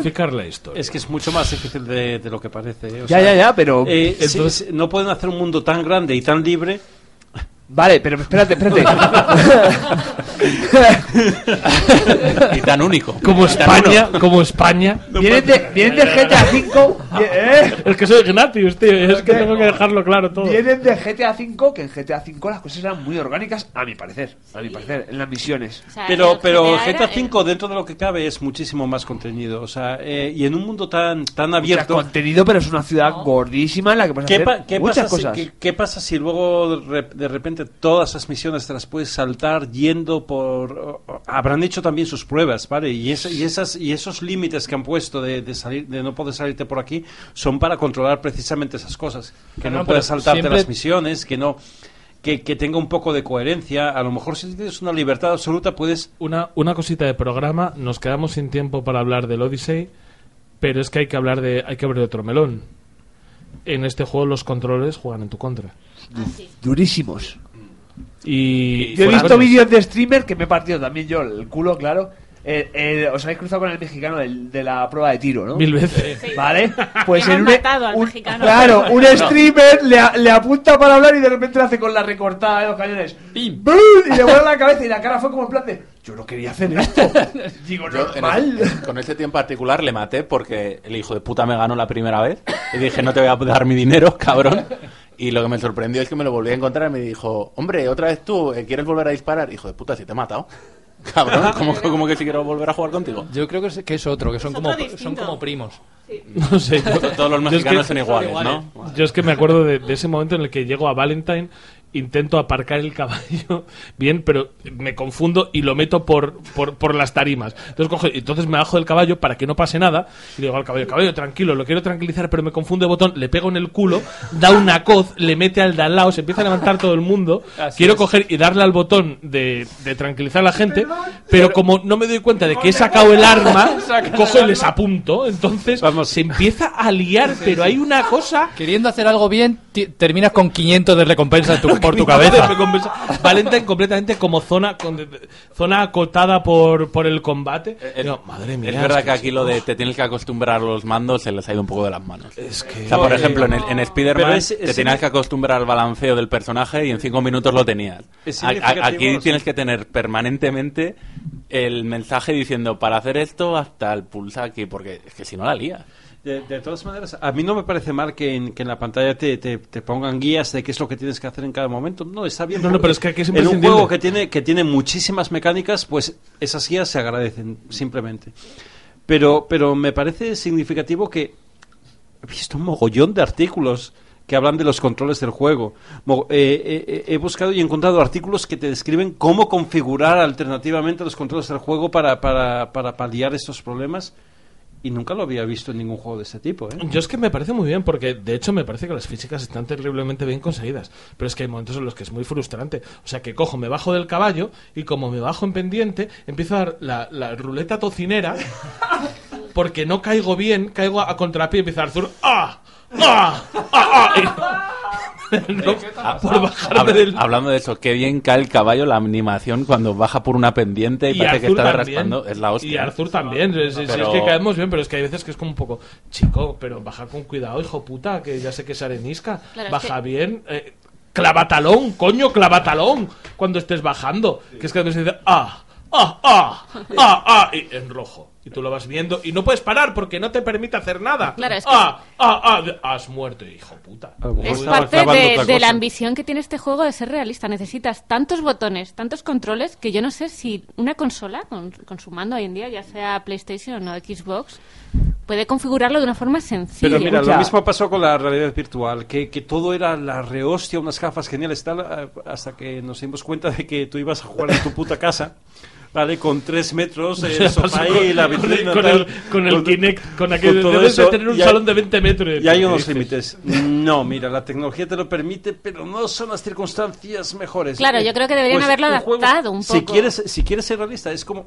jugando al, al Assassin's Creed Odyssey. El otro día le, le comentaba a Héctor que, que el mapa es inmenso. Y, y según voy jugando me parece inmenso, es bestial, ya, ya lo comentaremos en otro momento, ¿no? Queríamos Pero hablar, me- tanto César como yo, del, del Assassin's Creed Origins y del Odyssey.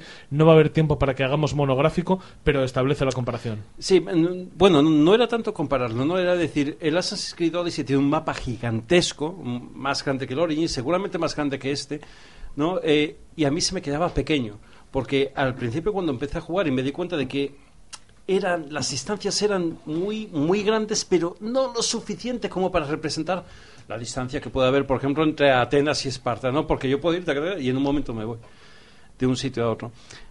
Eh, claro, ¿hasta qué punto quieres ser realista? ¿Tú, qui- tú quieres ir en el caballo y estar dos días jugando Claro. desde que vas de un sitio a otro? ¿Hasta qué punto podemos aspirar a ser realistas en un juego que al fin y al cabo es un juego, ¿no? Eh, la vida de una persona, pues, eh, dura, dura, no sé, en 90 años, ¿no? Quieres condensarla en, en un juego. En los juegos tienes que, tienes que tomar, tener unas licencias para, para, que, para que todo funcione, para poder contar una historia. No puede, no puede ser infinitamente realista.